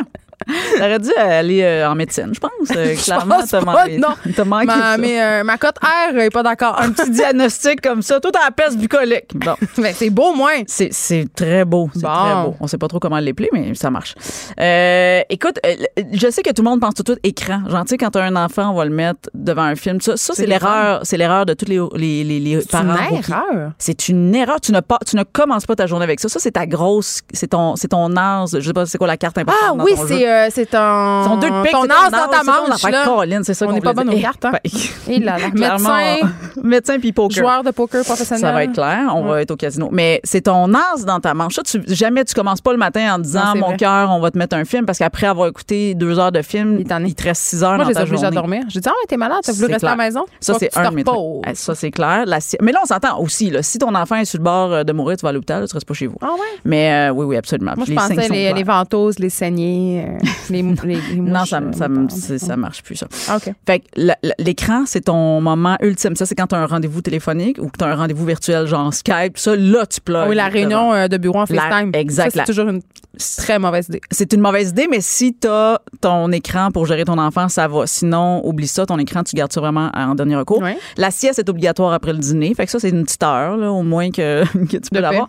Mais sinon, pense à tous les jeux solitaires, OK? Moi, j'installe, j'ai une petite table. Non, ça, euh, c'est très le fun. OK, OK. Peu importe quel âge que, que, que les enfants ont, là, ceci dit, faut que tu ailles une gamme de jeux solitaires. Puis on peut parler des cartes carrément. Jouer à bataille du sol, c'est tellement le fun. Hein? Rouge ou noir, euh, toute cette affaire-là. Moi, je les installe. euh, Rush Hour, hein, ce merveilleux jeu de société là, avec la petite auto. Là, Ouais. faut que, bon, il y en existe d'autres. là. Moi, chez nous, j'ai une version euh, des Puis quand ils sont malades ensemble, tu peux jouer à plein, à plein de jeux? ah ben là, quand ils sont malades Ben, ensemble, ça c'est le ça c'est le génie parce que t'es mis ensemble puis tu fais vous vous matcher. Le camp de jour des euh, malades. Le camp de jour des malades. Ceci dit, t'es tantôt t'as dit quand toi t'es malade puis que tes enfants sont Personne malades. s'occupe de toi. Moi, moi, Sauf je joue à la guerre malade. Tu sais, tu sais quoi le jeu que tu peux faire en tant qu'adulte? Fais-moi une soupe. tu, tu joues à si on était sur une île déserte puis que tu devais survivre sans adulte. OK? Et ça, c'est le jeu. Puis là, tu fais, et là, tu lâches prise. Et là, toi, tu utilises beaucoup de lâcher prise. Oui, parce qu'ils peuvent manger tout ce qu'ils veulent. Ils vont manger tout ce qu'ils veulent. Ils vont peut-être te faire aussi des affaires, genre des toasts. Ah, mais des fois, ça, ben, c'est cute. C'est cute, mais c'est pas nécessairement bon quand t'as la Ouais, c'est parce que gastro. t'as pas le goût de manger des toasts. C'est ça. Mais ça, c'est le jeu excellent. Quand tu sais que tu seras pas capable, tu vas faire, OK, les enfants, là, on joue, à- vous, êtes, vous, vous devez survivre jusqu'à, puis là, tu te regardes jusqu'à quelle heure tu leur donnes, puis tu essaies d'avoir du renfort en- entre-temps. Mais ça, c'est un excellent jeu pour Hey, moi, euh, moi, c'est facile. Je calcule le temps que ça prend pour que ma mère s'en vienne Saguenay. C'est 4h30. Bon, fait que tu vois, 4h30 là-dedans, si tu mets Titanic comme film, Aïe. t'as déjà un 3 heures, puis t'as une heure de Bon, après, je vais être obligée de me taper des questions sur la mort de Léo, là, mais. Ouais, mais là... Mais choisis tes prendre, batailles. tout prendre, Choisis- je, peux, je peux expliquer Sinon, l'hypothermie. tu peux y aller avec la ligne verte aussi. L'hyp- l'hypothermie puis la- les injustices sociales. voilà.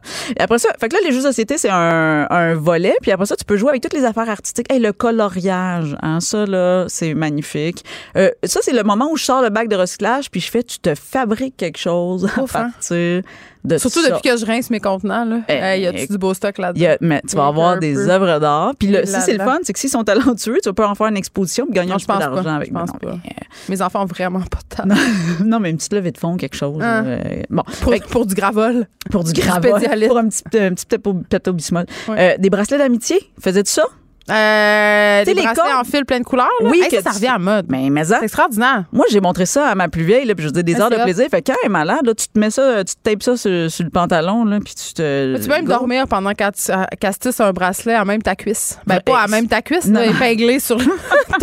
en tout cas, on a compris. On là, sent plus rien, sur ton pyjama. Clac. Ouais, C'est ça. Oui, puis comme ça, c'est un bon truc si c'est sur ta cuisse, hein, parce que quand elle part, tu fais comme Ah, ça te réveille, c'est un bon truc. Euh, mais non, mais ça pour vrai. J'ai quand même des ressources, Émilie. ben, de, la créativité, c'est comme ça que je te l'écris. C'est ça. Euh, moi, j'ai un enfant de deux ans aussi, on se le rappelle. ça, je le sais, t'en parles assez. Enfant de deux ans, enfant de deux Mais ans. t'aimes Bon. ça? Eh Ben, je, je l'aime beaucoup. On va dire que je la garde. Puis elle, je lui donne parce que tu sais, même si je dis ma chérie un, bra- un bracelet d'amitié, Non, elle va juste le manger. c'est ça. Fait que ce que je fais, c'est que c'est souvent le jeu du classement. J'ai comme tu sais des Tupperware. là, ça classe pas bien, un enfant de deux ans. Hey, ça classe. Tu serais sûr. On, on s'en fout, c'est pas le résultat qui compte ici. Moi, j'y donne un paquet d'objets de grosseurs différentes. On s'entend pas des billes qu'elle va mettre dans son nez, là. Puis des petits plats Tupperware de grosseurs différentes. Ah oui, puis hey, je- écoute, elle te met. Même là, les, les, papiers, les rouleaux de papier de toilette vides, là, Mm. faut que tu rentres des affaires là-dedans puis que tu ressors. Hey, elle peut faire ça une demi-heure de temps. Mon Dieu, c'est pas un enfant très éveillé. C'est. Ça la garde dans la Elle laine. n'est tout pas éveillée, mais elle a la motricité fine, fine, fine, fine, fine. parfait. Mais elle est très Euh, docile. Elle est Elle très très. docile. Non, non, mais ça, tu y vas à coup de 15 minutes, mettons. Euh, des Mais ça t'a jamais tenté de leur. Moi, des fois, quand ils étaient malades, je leur donnais un petit peu de, de cravol. Ben non, mais non, mais c'est sûr. Pas que- vrai. Non, non, mais je veux dire, c'est. Non, non, mais c'est sûr que. Ce que j'allais. T'es niaiseuse, mais ce que j'allais dire, c'est quand ils filent pas, ça m'arrive de donner du tempra puis de. Ils s'endorment un peu. Un peu, Il là. faut pas les c'est sédationner quand ils sont pas malades. Ben non, ça, c'est mal. Ne faites pas ça à la Ben non, maison. même si t'as envie, jamais, jamais, jamais, jamais. On n'a jamais, fait ça. Mais tu sais quoi, moi, j'ai fait l'erreur de ma vie. Ça, c'est moi qui fais ça des fois.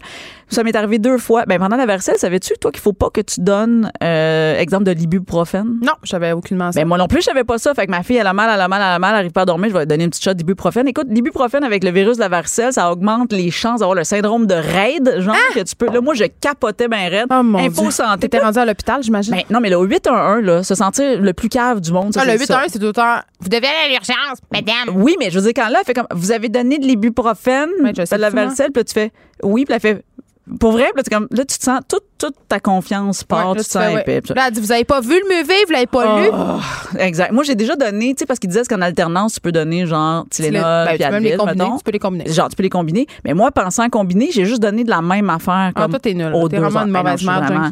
Là, j'appelle le centre anti-poison. Moi, je capote tout le temps pour ces affaires-là. Bref. Le centre anti-poison, c'est peut-être un petit peu intense. Mais je suis intense aussi. Si t'as le lisure révulsé par en arrière, là, tu peux commencer à Non, moi, je suis genre intense. C'est tout le monde dans le char, on va à l'hôpital, j'ai donné Tout le euh, monde quatre dans le char. Maman va faire un lunch, puis avoir plein d'activités, comme quand dit la chronique de Geneviève. Extraordinaire, des Ça jeux va de être- société. On va s'en rappeler, on va marquer ça dans nos souvenirs. Ça va être un moment magique. Malade. Euh, mais bref, ça pour dire, là, mes enfants sont encore vivants. Ça, ça dit, je tiens à rassurer euh, La population. Mm. La population, euh, tout va bien. Il y a aussi un moment musique qu'on peut mettre. Puis tu sais là, c'est le moment spécial. Non, non, non, non. Euh, arrête non, de faire des faces. Non, mais musique. je fais une face parce qu'il reste une minute. Oh, arrête là, c'est super intéressant. Tu fais une petite playlist, une petite playlist de, de musique que l'enfant choisit avec toi. Puis là, tu sais, mettons, choisir juste cinq chansons à trois minutes. Tu sais, t'as déjà Cinq 15 chansons de. Céline. Cinq chansons. Écoute, November Rain là-dedans. Tu choisis Oh, j'aime les ça, plus. les power ballades dans les là, 90. il écoute ça, puis tu sais, ça, te- ça te gagne du temps. Fait que bref, c'est de. Puis aussi, oh, mais je voulais terminer quand même avec ça en disant, puis ça se peut aussi que tu décides que, hey, le télétravail, ça se peut pas aujourd'hui. Ben oui, ça, se peut. Oui. Fait- Puis c'est correct à donné. Puis moi, je me suis fait un devoir parce que c'est vrai que moi, je travaille pas dans un bureau, mais moi, j'ai des deadlines aussi, puis je dois écrire des affaires que je remets à des gens. Ben voyons. Ben, des fois, je me suis dit que c'était important de sensibiliser ces gens-là puis de dire, hey, sais-tu, aujourd'hui, ça sera pas possible parce que j'ai un enfant qui est malade à la maison puis qu'il a besoin que sa mère le colle puis que c'est ce que je vais faire aujourd'hui. Des Oui, c'est vrai, on- faut pas arrêter, faut, euh, faut le dire. Faut le dire parce que sinon, les gens, ils savent juste pas. tu sais, Puis Ils n'ont pas on- l'impression que ça existe. non, c'est ça. Puis moi, je travaille dans un milieu d'hommes, puis c'est souvent l'inverse. C'est souvent les femmes qui vont s'occuper des enfants. Fait que des fois, les hommes sont juste pas au courant que, hey, t'as un enfant malade, ben des fois, faut t'en prendre soin, mettons. Ouais, tu peux pas juste aller le porter euh, à garderie. En... Ou ta Ça- blonde- Ça, c'est un autre sujet, là. Ouais, je On sais. a plus de temps, mais les parents qui vont porter leurs enfants à garderie en les droguant le matin, puis. Puis qui- ah, la j'avais pas vu qu'il y avait la gastro. Hey! Non, je le sais. On fait pas ça. Cube Radio.